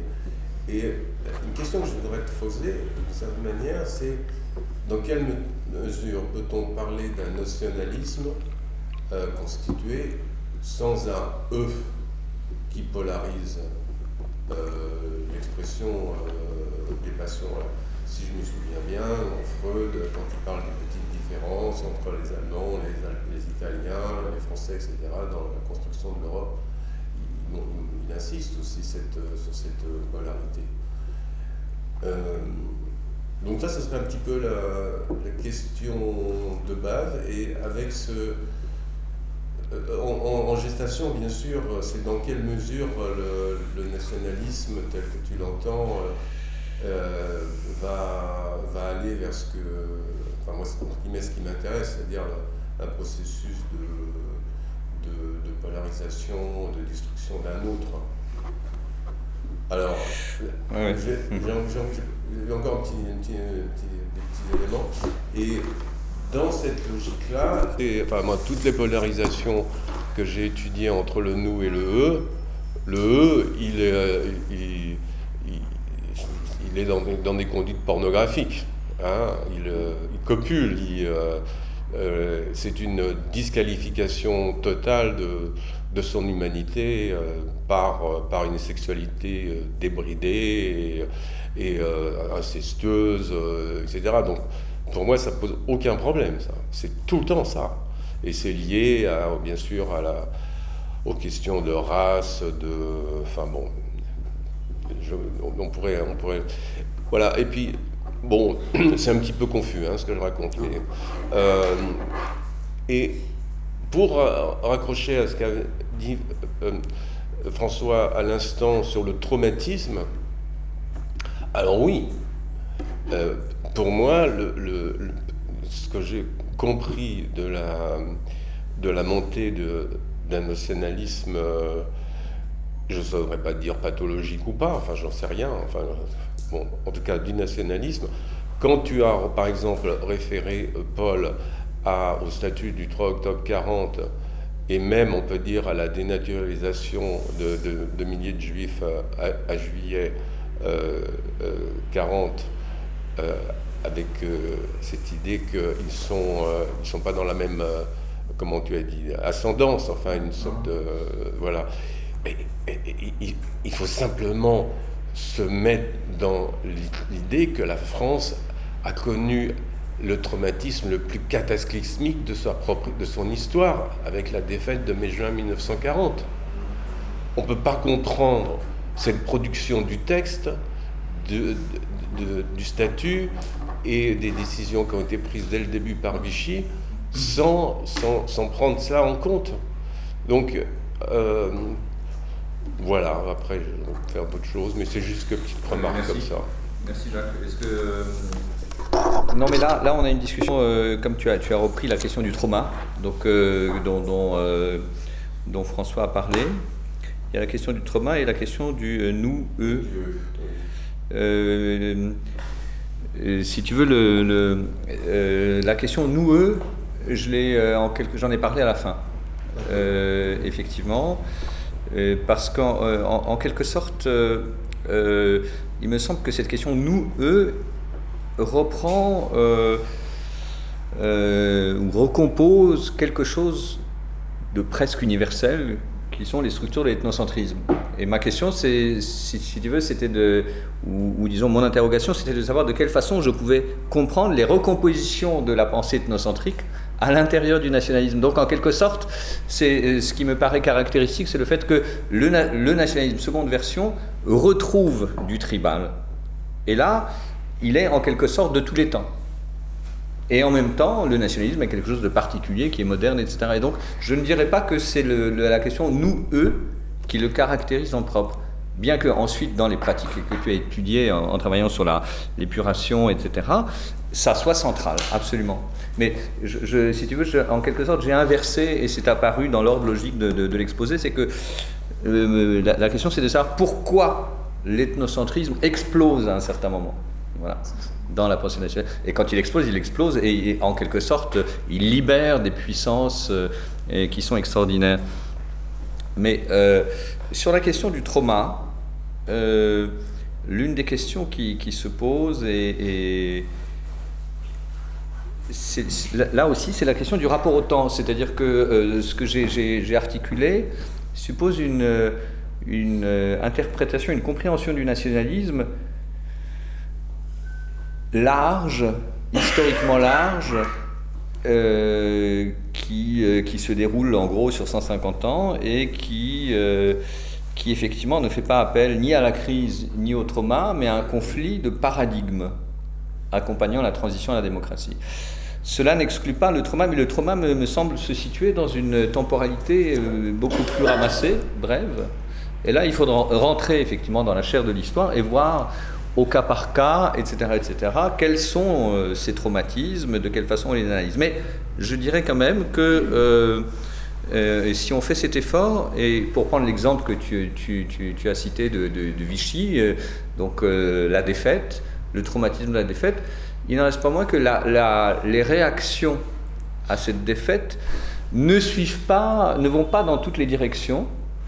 On aurait pu imaginer beaucoup de réactions à ce trauma, beaucoup de réactions compensatoires, comme le dit François, beaucoup de processus compensatoires. C'est celui-ci qui a été adopté. Donc la recherche de la souche, etc. etc. Autrement dit, euh, la réaction suit en quelque sorte les lignes de fracture qui préexistaient. Ces lignes de fracture, j'aurais tendance à aller les chercher dans une, quelque chose de plus large. Voilà.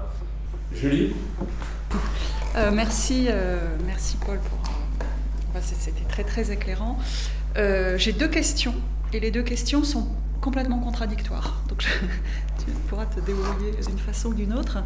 Euh, ma première question porte sur, euh, somme toute, euh, l'opposition que tu fais dans, ta, dans ton analyse du nationalisme, entre d'un côté un nationalisme, je caricature, je veux dire un bon nationaliste, c'est-à-dire qui serait rationnel, qui naît du transfert sur la politique d'une demande d'égalité et sur le mode de l'autonomie, enfin voilà, du, politique pensé comme autonomie. donc on a cette forme de disons, de nationalisme de type rationaliste. Et donc celui-là, euh, eh bien, au fond, on n'a pas grand-chose à en dire, enfin, si ce n'est voilà, les théories du pacte, etc. On va faire l'histoire des idées, quoi, quand on a ce nationalisme-là.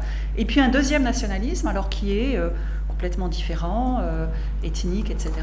Et parce qu'il y a des passions politiques dedans, alors on va utiliser les concepts psychanalytiques, où on peut, où tu essayes, tu voudrais, etc., les utiliser pour décrire. Mais je me dis que si on adopte une si on analyse le nationalisme à partir de la psychanalyse, je ne vois pas pourquoi le premier résisterait. C'est-à-dire qu'au fond, euh, pourquoi Mais oui, c'est-à-dire, est-ce qu'on ne pourrait pas, au contraire, voir dans ces formes d'élaboration rationaliste euh, ou rationnelle, disons, mais rationaliste, j'ai envie de dire, dans la façon de penser euh, l'organisation des communautés politiques Est-ce qu'il n'y a pas aussi un imaginaire Est-ce qu'il n'y a pas des passions? Et je, enfin, dans ta construction, on voit bien que tu les opposes, mais d'un point de vue psychanalytique, ça fonctionne pas cette opposition, c'est-à-dire qu'il y a des dynamiques psychiques, etc., y compris dans le premier nationalisme. Et donc voilà, ma première question, c'est est-ce que l'intérêt, enfin, j'ai envie de dire, le deuxième nationalisme, évidemment, c'est tentant de, de, de l'analyser à partir de la psychanalyse. C'est beaucoup plus facile.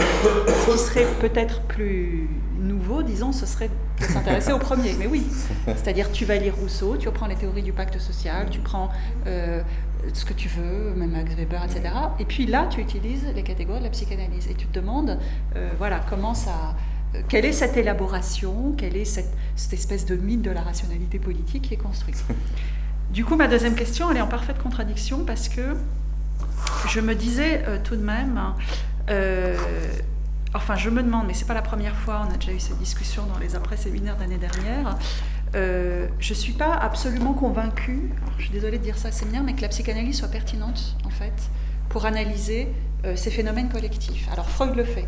Mais Freud, de quelle façon il le fait? Il dit bien qu'il transpose, euh, qu'il va, évidemment qu'il n'y a pas de psychisme collectif, mais qu'il va utiliser les catégories, disons, qu'il applique aux individus à des collectivités. je trouve que ça pose quand même des problèmes épistémologiques qui sont, qui sont sérieux. Euh, et donc je me demande ce que ça apporte d'utiliser, voilà, par exemple, enfin, les concepts que, que tu as évoqués. Est-ce que ça permet de mieux décrire? Et si ça permet de mieux décrire, euh, jusqu'où on remonte dans la théorie? C'est-à-dire, mmh. est-ce qu'on a simplement euh, besoin de certains concepts pour éclairer certains phénomènes? Mais dans ce cas-là, on ne se sert pas vraiment de la psychanalyse, parce qu'il y a quand même les concepts, ils sont reliés entre eux, il y a une théorie, alors en fait il y a des théories évidemment, tout ça est, c'est simplifié quand on dit la psychanalyse. Euh, et je me demande jusqu'où, d'un point de vue épistémologique, on va aller euh, dans la théorie et surtout dans les présupposés des concepts pour analyser euh, finalement des phénomènes collectifs qui, sans psychisme. Mmh, mmh. Voilà. Donc, voilà mes deux questions. Oui, merci. La, la, deuxième est en quelque sorte radicale parce qu'elle interroge. Ah, non, mais c'est très bien. Elle interroge évidemment le fondement même du, séminaire. Mais je, je, crois que c'est une question qu'on se pose tout le temps parce que, euh, disons à petite échelle, de savoir si euh, la psychanalyse nous donne un langage à un certain moment, mais ce, langage, en fait, c'est juste le passage d'un registre à l'autre. Et dans ce cas-là, par exemple, euh, quand on parle, euh, je ne sais pas moi, d'absolutisation des nations, on peut formuler des choses en termes psychanalytiques, ou en, termes anthropologiques, ou en termes sociologiques, etc. Quand on parle du conflit, euh, c'est d'ailleurs quelque chose qu'il faudra que j'ajoute une réponse à, Jacques, si on peut chercher la, la, fonction des conflits, disons, et on peut le faire en allant chercher, disons, la fonctionnalité des conflits du côté des emails, du côté de, la, de la, sociologie ceci ou cela, ou de, la, de psychanalyse, etc., etc. Et la question, c'est de savoir, l'une des questions, c'est pas, pas le plus profond hein, de, ta question, là, je, me situe vraiment sur un plan qui est, qui est plus facile d'accès, mais c'est que euh, la, question, c'est de savoir quel est le gain euh, de, de, connaissances à un certain moment euh, dans, dans, dans, cette affaire-là. je, je, dirais que euh, et ça rejoint la première de tes questions, c'est de, tes deux, questions, c'est que le premier nationalisme, le bon, ne, me pose aucun problème intellectuel en quelque sorte. Donc euh, je reste froid, je suis, peut-être. et euh, il n'y a pas de. en quelque sorte, ça ne dépasse pas trop. là où je cesse de comprendre en quelque sorte, et là où, euh, où je suis euh, stupéfait et, euh, et, vraiment je me retrouve devant des énigmes, c'est avec les délires qui s'engagent dans le deuxième nationalisme. Et comme les violences et les délires me semblent bien davantage placés sur le, second, là, j'éprouve de manière plus vive, disons, le manque à penser.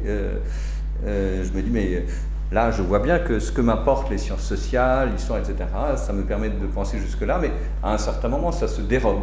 À un certain moment, il y a quelque chose comme un excès, et c'est pour ça que je suis parti d'intuition au départ. C'est que je me suis retrouvé à faire des expériences, je me dis, mais là, là mais vraiment, j'y comprends rien, là, c'est trop, il raconte n'importe quoi. C'est juste que j'arrivais pas du tout à raccrocher les wagons et que je voyais de l'autre côté quelqu'un qui, d'un côté, euh, dont, enfin, ou des expériences historiques, enfin, quelque chose qui, ne se raccordait pas à la réalité telle que je pouvais me la, représenter, de l'autre côté qui était visiblement d'une puissance extraordinaire et qui en plus était partagé par toute une série de gens. Et donc l'énigme pour moi était là. D'où, disons, la mobilisation de la, psychanalyse. Alors, évidemment, tu, tu, pourrais dire, mais euh, tu devrais te poser plus de questions sur nos évidences. Euh, modernes, Rousseau, etc., etc., et, tu devrais euh, questionner davantage ces, évidences de, la rationalité politique moderne. Je, je, je, suis d'accord, mais voilà, ça, ça, me, on ne parle pas des trains qui arrivent à l'heure en quelque sorte, et je, vois plus de problèmes sur le second que sur le premier. Ça ne te satisfait pas comme réponse? Bah, Alors, si tu utilises la psychanalyse pour résoudre les problèmes de ce qui te surprend, c'est-à-dire en effet, évidemment, tout ce que tu décris, le maire, etc., évidemment, c'est moi aussi j'aurais eu ta réaction. Euh, maintenant, si tu veux utiliser les concepts de psychanalyse euh, dans, les, dans les théories sociales, je ne vois pas pourquoi on se priverait de l'utiliser dans le premier type de nationalisme. C'est beaucoup moins fait, ça ne va pas de soi du tout parce que pour nous c'est une évidence. Oui, mais quelle est la question?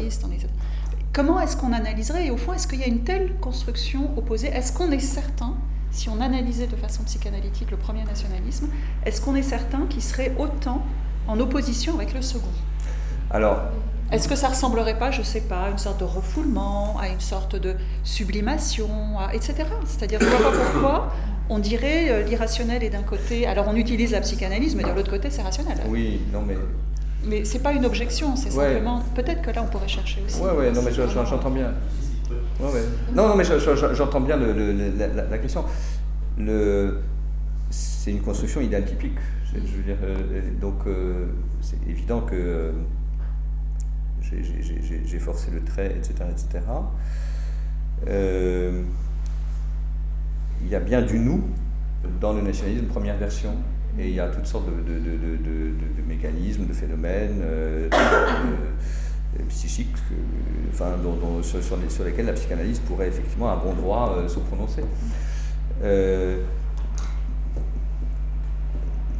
moi, mon, mon souci pour, pour ce séminaire n'est pas de savoir ce que la psychanalyse peut nous apporter en général, mais de, à un certain moment, sur quels objets particuliers elle pourrait être d'un intérêt particulier. Mais ça n'exclut pas, si tu veux, la question que tu poses du tout. Et ces objets sont la pathologie sociale. C'est ça. Oui, ces objets sont la pathologie. Je peux Et sur la pathologie, attends, euh, une, deux, trois. je, vais, je vais essayer d'être bref. Moi, à mon sens, ce qui est ambivalent, c'est pas tant le nationalisme, je suis d'accord, ok, on peut dire qu'il y en a deux, je vais y revenir brièvement, mais euh, ce qui est ambivalent, c'est la nation, la construction de la nation. Parce qu'effectivement, la construction de la nation, c'est à la fois, j'ose même plus dire en même temps évidemment, mais c'est en même temps euh, l'horizontalité et le eux et le nous. On sait très bien que les nations, la nation française et la nation anglaise, elles se sont construites dans l'opposition au XIIIe siècle. Bon, enfin par là, je crois. Bon, bref. Euh, donc, en fait, le premier nationalisme, soi-disant le bon nationalisme, qu'est-ce qu'il enlève? Il enlève l'exclusion, le eux et le nous. Il ne retient que l'horizontalité de la construction nationale. Tandis que le second nationalisme, en fait, il ajoute quelque chose au nationalisme, c'est-à-dire qu'en fait, le point de départ, c'est l'ethnocentrisme, mais qui va utiliser la nation parce qu'il est moderne. C'est aussi une modernité. Là, j'évoque les anti-lumières qui sont aussi une, autre sorte de modernité. Bon, mais donc, euh, ils sont modernes, ils sont dans la nation, donc leur ethnocentrisme va prendre la forme de la nation. Et pourquoi il peut prendre la forme de la nation, ce, cet ethnocentrisme? Parce que justement la nation, elle est née aussi dans l'opposition du, nous et du ne, évidemment, on y vient. Pardon, excusez-moi. Et, et, et, donc, euh, effectivement, le second nationalisme, non mais parce qu'il fallait bien quand même, euh, bon, Euh, le second nationalisme, effectivement, je pense qu'il il appelle davantage le sexuel, c'est-à-dire la frustration sexuelle. Ariel. Non, mais je voulais en fait euh, revenir sur la question 2 de Julie, puisque c'est une question. ça fait longtemps que je ne suis pas venu au séminaire parce que j'enseignais le lundi, mais c'est une question qu'on a déjà eue et qu'avec et avec François on a déjà beaucoup parlé. C'est finalement comment on applique ces notions-là. Et, euh, et moi, je, dois dire, euh, je ne sais pas si c'est parce que tu as parlé de sexualité, euh, que j'étais particulièrement intéressé par l'épisode Montfermeil. Mais, mais pourquoi? Parce que là, on arrivait à, justement à parler d'individus et aussi on se rapprochait d'une d'une échelle qui est celle de la microanalyse. Et je suis, dois dire, très très sceptique sur l'usage macro-social de ces notions psychanalytiques. Et se pose une question de, démarche. Alors, qu'est-ce qui serait intéressant de, faire? D'avoir accès à des patients qui parlent en séance et à partir de là, les analyser en traitant de questions, de questions politiques. Mais c'est vrai que c'est particulier parce que euh, bah, il faudrait avoir accès à ce, matériau-là. Mais, mais il me semble que ces, instruments sont, faits pour analyser des, désirs, des lapsus, etc. Mais, mais des nations, je ne sais pas. Alors, on peut analyser le rapport à la nation à, partir de ce que disent les personnes dans une situation de séance. Mais je me demande si vous aviez réfléchi à une méthode, justement, qui permettrait d'avoir accès à ça et de, donc de produire euh, une analyse. On fait le tour. Une très courte réponse pour toi, Ariel. Il me semble qu'il d'analyser Trump et Poutine. Ben non, c'est pas la même chose du tout. Ah, enfin, mais c'est le, social. Mais, mais, c'est pas en situation de séance. C'est trop facile. C'est ce que c'est ce que Freud a fait et ça marche pas dans son Wilson.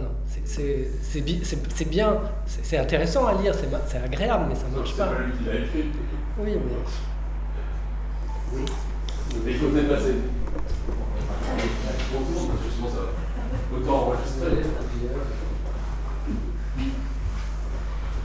Moi, j'étais, je voudrais le dire d'abord que j'étais impressionné, ébloui par toutes les portes que tu ouvres. Et je voudrais relire effectivement, mais du coup ma question est plutôt, je la sens comme une, question euh, d'ignorant. Euh, tu as évoqué Herder, euh, moi j'ai pensé très fortement à Fichte, euh, au cas de, Fichte.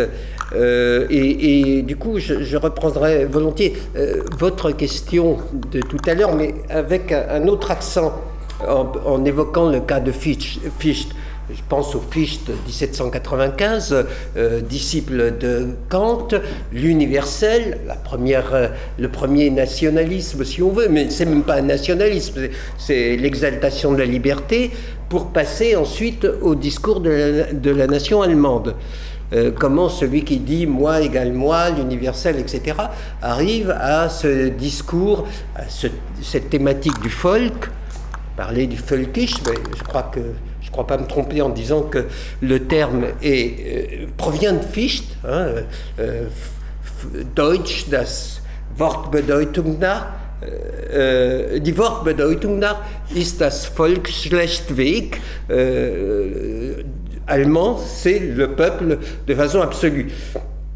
Alors comment cet euh, universel euh, est, est, interprété euh, de cette manière-là en termes de folk, folkish qui va traverser alors le pan-germanisme dont on, parle, dont on parlait tout à l'heure.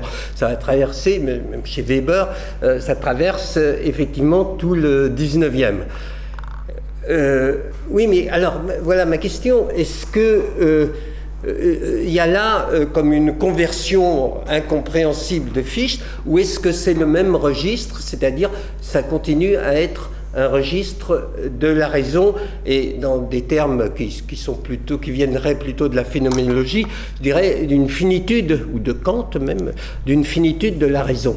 Le, retournement euh, non pas un abandon du rationnel, et alors avec la convocation de, euh, la psychanalyse au fond comme euh, le mieux disant de l'irrationnel, mais l'expression, la continuation de l'expression de la raison. Exemple, euh, et puis je vais terminer là, euh, la lecture que Xavier Léon fait de Fichte. Fichte et son temps, euh, Xavier Léon qui prône l'universel, d'une certaine manière un anti-nationalisme au deuxième sens du nationalisme, mais quand même Fichte Fichte avec tout ce que ça comporte. Et puis euh, derrière, enfin, on pourrait, je pourrais citer également tout le registre de la phénoménologie de Husserl avec, qui retourne la raison au sens d'une finitude de la raison en Europe, où euh, Oresco référence à Heidegger avec Horribile Dictu plutôt, euh, Heidegger avec le euh, ben, le, retournement de la question de la finitude euh, dans des termes qui sont la Gemeinschaft, qui sont... Euh, pourquoi tu n'as pas évoqué la thématique de la Gemeinschaft Des termes qui sont la Gemeinschaft et puis qui sont l'Allemagne l'Allemagne en tant que, que nom, de, nom de la pensée et nom de l'universel. Voilà, c'est vraiment des, curiosités plutôt d'ignorants. J'introduis euh, dans, un domaine qui n'est pas du tout le mien, j'introduis, euh, en essayant de traduire tout ce que tu as dit, une question sur, au fond, sur non pas la psychanalyse, ou peut-être alors une, lecture de la psychanalyse que je ne maîtrise pas, mais euh, la problématique de la raison, la problématique du rationnel éclairé ou, revisité par la phénoménologie. Merci. Et dernière intervention, là-bas. Pour passer la parole à Paul. Pour les Paul, merci beaucoup euh, de, cette, euh, de, de cette intervention. J'ai beaucoup appris. Et ça m'a fait poser plein de questions sur les nations, l'idéal type, la méthodologie et tout. Et ma question est surtout méthodologique parce que, comme tu peux imaginer, je me suis intéressée surtout à Montfermeil. Et au discours, non, mais ayant beaucoup travaillé sur les banlieues, ayant beaucoup travaillé sur ces questions et, fait beaucoup de terrain, je me disais que, bon, je rejoins un peu la question qui a été posée euh, par madame je ne connais pas euh, le prénom. Euh, ah, D'accord, je dis. Et par rapport à pourquoi ne pas poser la question de la passion à la première nation, premier idéal typique, deuxième idéal typique, mais c'est surtout du point de vue méthodologique, en quoi Montfermeil, comment tu lis Montfermeil à ces deux nations, d'accord Elle est complètement exclue de la première. Et la passion, et peut-être tu le lis à la passion, en deuxième version, à folk, mais euh, est-ce que c'est une analyse de discours qu'il faut pas de, c'est, pas à partir d'une analyse de discours qu'on peut arriver à une analyse je connais rien à la psychanalyse. Euh, à la méthode psychanalytique je connais pas. Mais est-ce que l'analyse du discours n'est pas suffisant à partir de ce que ce monsieur de Montfermé racontait et ce qu'il te donnait comme document euh, écrit et à partir des mots qui seraient liés à la sexualité ou au sexuel ou je ne sais pas à la psychanalytique, de ressortir un peu la passion nationaliste. Est-ce que c'est pas une approche valable pour analyser ce qui est passion nationaliste ou bien peut-être pourquoi ne pas lier aussi au discours populiste actuellement? Quand on parle de Trump ou quand on parle de Poutine ou quand je peux parler même d'Erdogan, c'est pas ça rentre aujourd'hui dans le discours populiste avec les mêmes passions et peut-être les mêmes approches euh, à référence sexuelle ou sexualité, j'en sais rien, mais qu'on peut trouver dans le, langage du, maire de Montfermeil. Donc, ma question n'est pas, on ne peut pas imaginer la même étude avec une question méthodologique d'analyse du langage qui lie son approche, ses passions à la psychanalyse. Euh, juste pour comprendre la question que tu poses, est-ce que tu, tu L'analyse du langage. Tu trouves que ce n'est pas assez de travailler sur les textes ou les discours, ou au contraire que ça suffit? Euh, Ça suffit, non, c'est supplémentaire, c'est important. C'est, à mon avis, c'est même le cœur, et euh, l'analyse viendrait autour illustrer cette analyse du langage. Je me demande.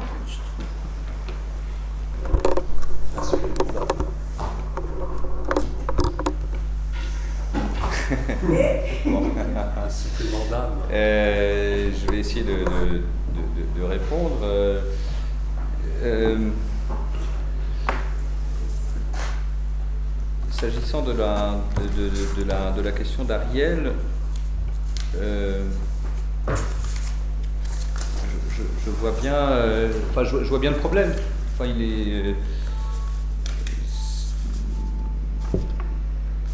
Le, quand tu as quelqu'un en face de toi, les, choses ne se passent pas du tout de la même façon et tu as, tu as de toute façon un nombre d'informations, de, perceptions, etc., etc., qui n'ont rien à voir avec quelques textes que tu lis euh, sur un passé reculé, etc., etc., et que à tout prendre, mais même dans ce, ce cas, je pense que ça pose problème, mais à tout prendre, la psychanalyse serait, ou la méthode psychanalytique serait plus appropriée pour ce type de choses.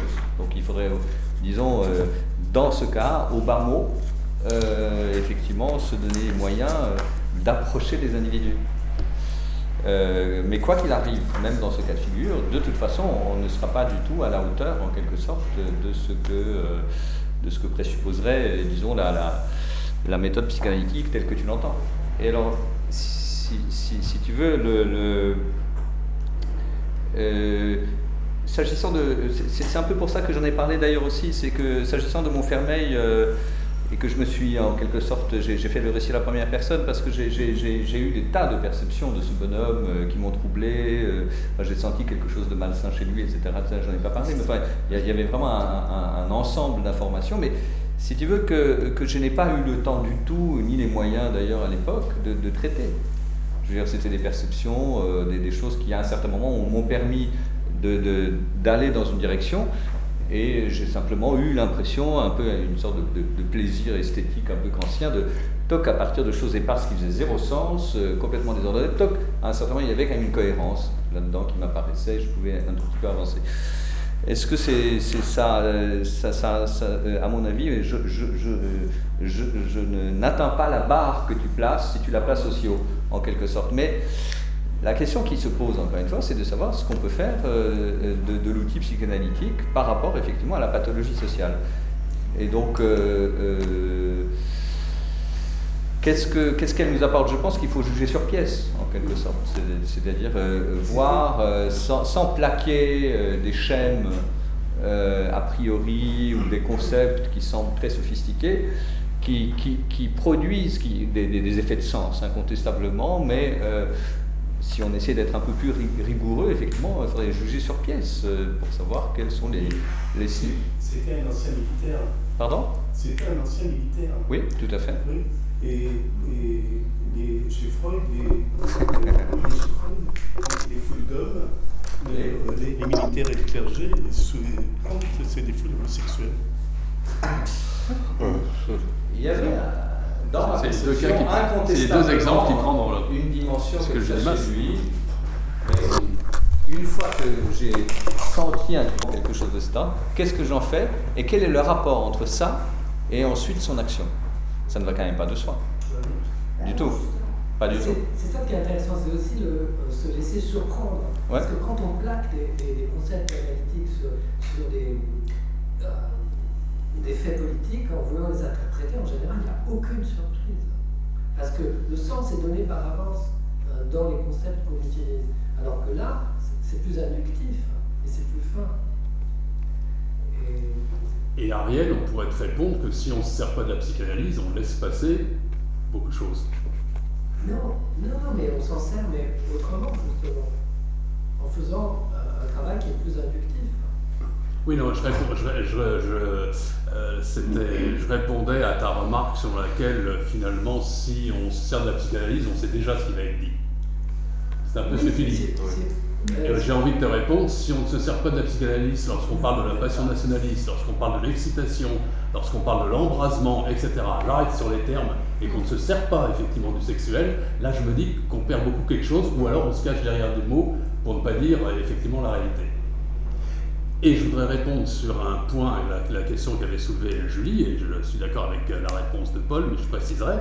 Je m'appuierai, moi, je m'appuie d'ailleurs toujours sur euh, Freud, dans le Moïse, lorsqu'il dit finalement, on repère au niveau des sociétés et des groupements euh, d'humains des pathologies qui sont exactement celles de la violence individuelle.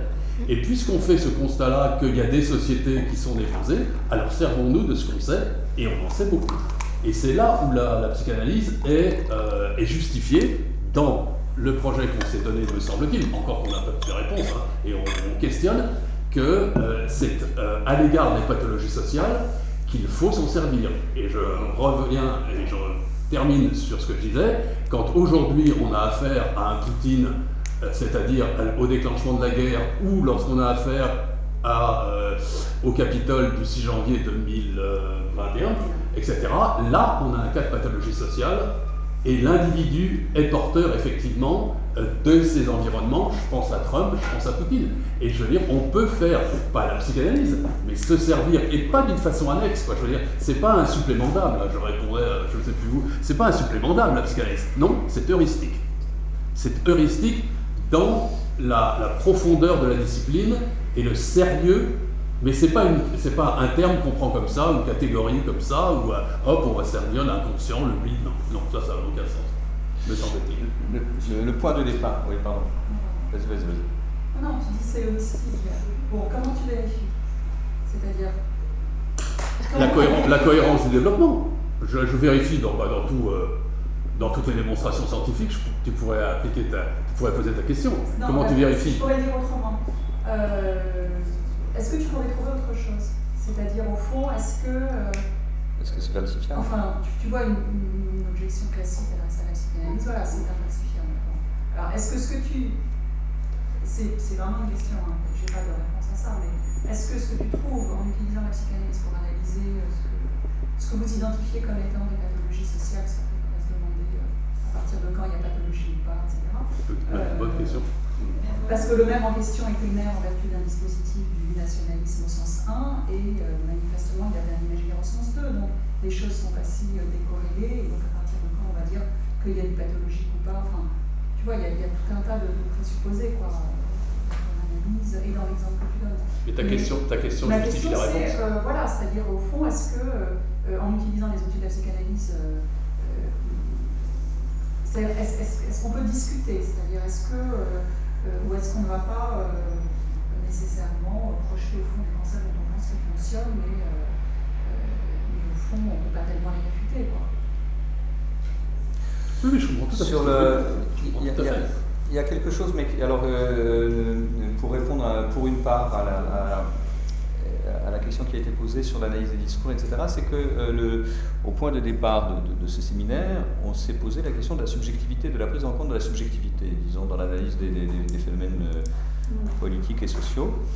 Et à l'intérieur, il, y a mille manières d'appréhender la subjectivité. Et l'une des, manières, c'est effectivement euh, la psychanalyse.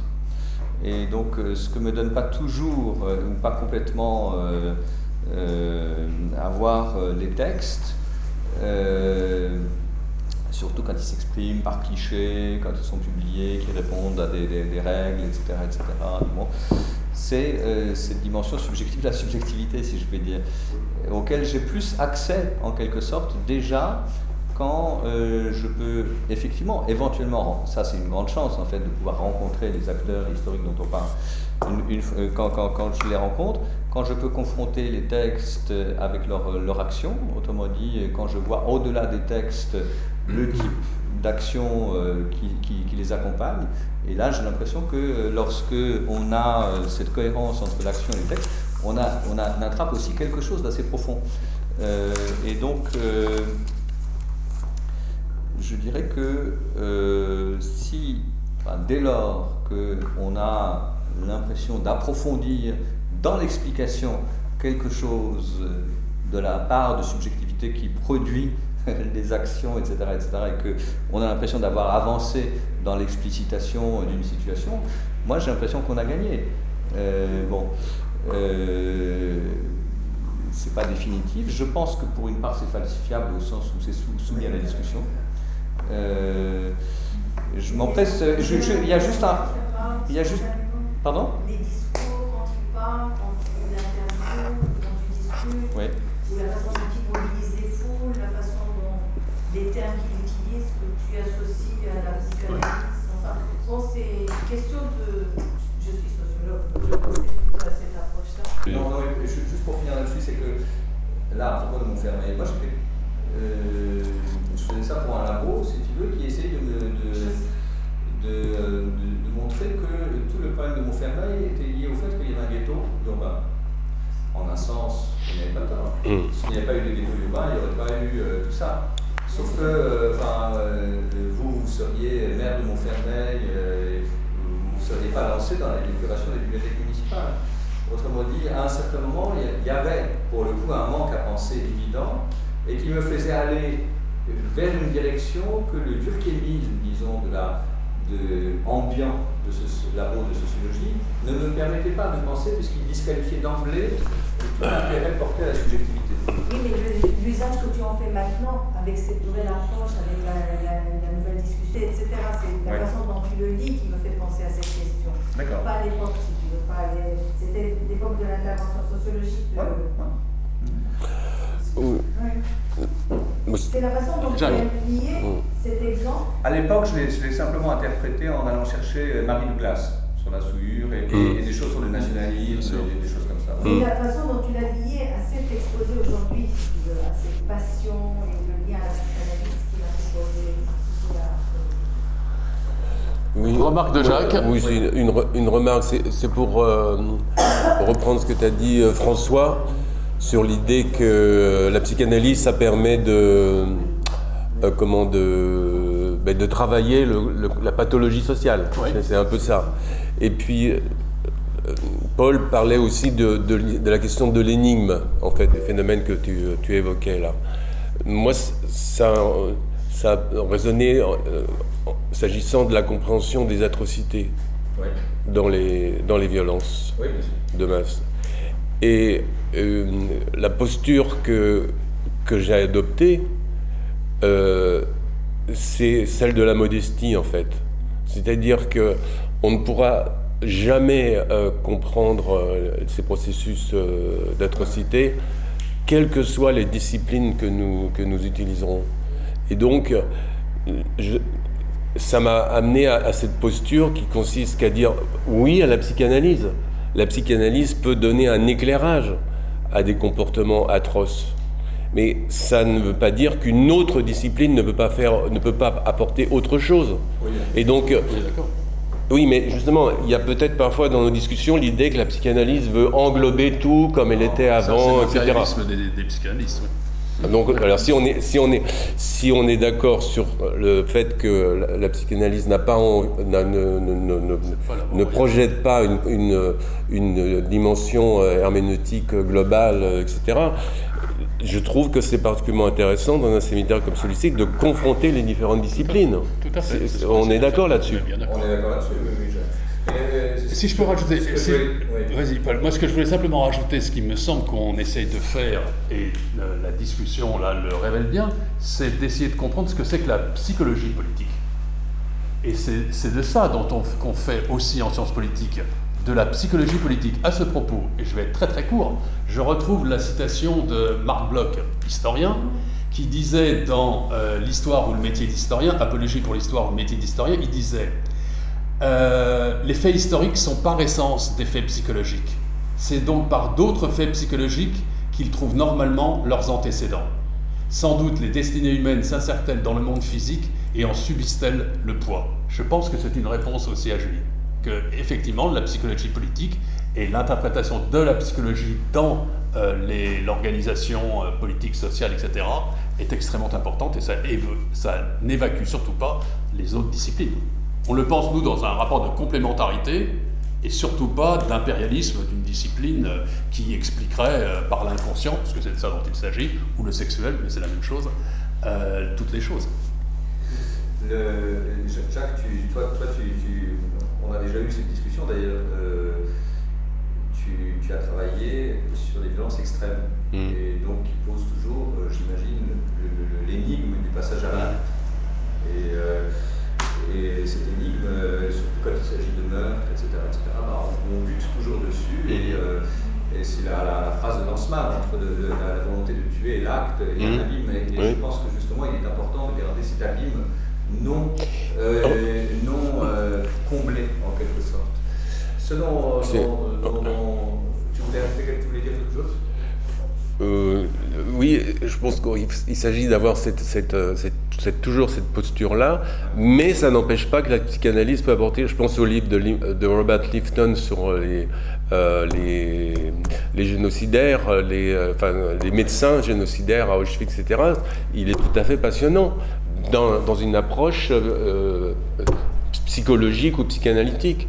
Donc moi, ce, sur quoi j'aimerais, euh, qu'on avance, c'est plutôt le dialogue entre disciplines, enfin, qui, fasse qu'on essaye de confronter sur un même objet des différentes approches. C'est ça le. Mais je crois que vous êtes d'accord là-dessus. On est d'accord. Oui, oui, on est, on est d'accord. Euh, en tout cas, bon, euh, s'agissant des nationalismes, etc., ça ne va pas si loin. Sauf évidemment quand ensuite il se, manifeste par des, des, des axes actes extrêmes, etc. Mais euh, euh, même dans le, cas de Montfermeil, évidemment, ça ne va pas du tout jusque-là. Euh, donc, on peut restituer quelque chose comme une cohérence à un certain moment. qui laisse en quelque sorte la, la, question du passage à l'acte atroce de côté, parce que cette question ne, ne, se pose pas. Et juste sur cette interpellation un peu popérienne, le, D'abord, ces mises en cohérence, on peut les discuter. Elles ne sont pas du tout, euh, je, pense que toutes ne se valent pas et on, peut tout à fait euh, argumenter et voir jusqu'où on peut argumenter. Et ensuite, il y avait un élément euh, marrant, c'est que déontologiquement, comme, comme ces, ces, choses ont été publiées après, on était tenu euh, d'envoyer des textes euh, aux gens euh, sur lesquels, bon, les situations sur lesquelles on avait travaillé, etc. Et moi, je pensais que quand j'allais envoyer le, texte sur Montfermeil, qui était publié dans un, bouquin, j'allais recevoir vraiment une bombe dans ma boîte aux lettres, etc. Et en fait, non. C'est-à-dire que quand je parlais de, cette action de lutte contre la pornographie à la municipalité, etc., il dit bah oui, mais c'est exactement ça, vous avez très bien compris. Et bien sûr que c'est notre problème d'identité de la France qui est violée par l'immigration clandestine etc. Enfin, il y a à un certain moment, dans l'ordre de la falsification, disons qu'il y a euh, ce, premier élément qui consiste à, en fait, à donner quelque chose comme une première interprétation à quelqu'un sans lui faire excessivement violence, alors même qu'on ne partage pas du tout les horizons, ni politiques, ni axiologiques, ni... Hein Je dis, il n'a quand même pas compris euh, sur le fond, pour être d'accord. Je ne sais pas, ça, ça, faisait quand même sens pour lui. À un certain niveau. Mais, euh, oui, euh, enfin, j'enchaîne sur ce que je voulais dire par rapport à votre discussion. Euh, c'est d'ailleurs par rapport au rapport à Popper, à la falsifiabilité.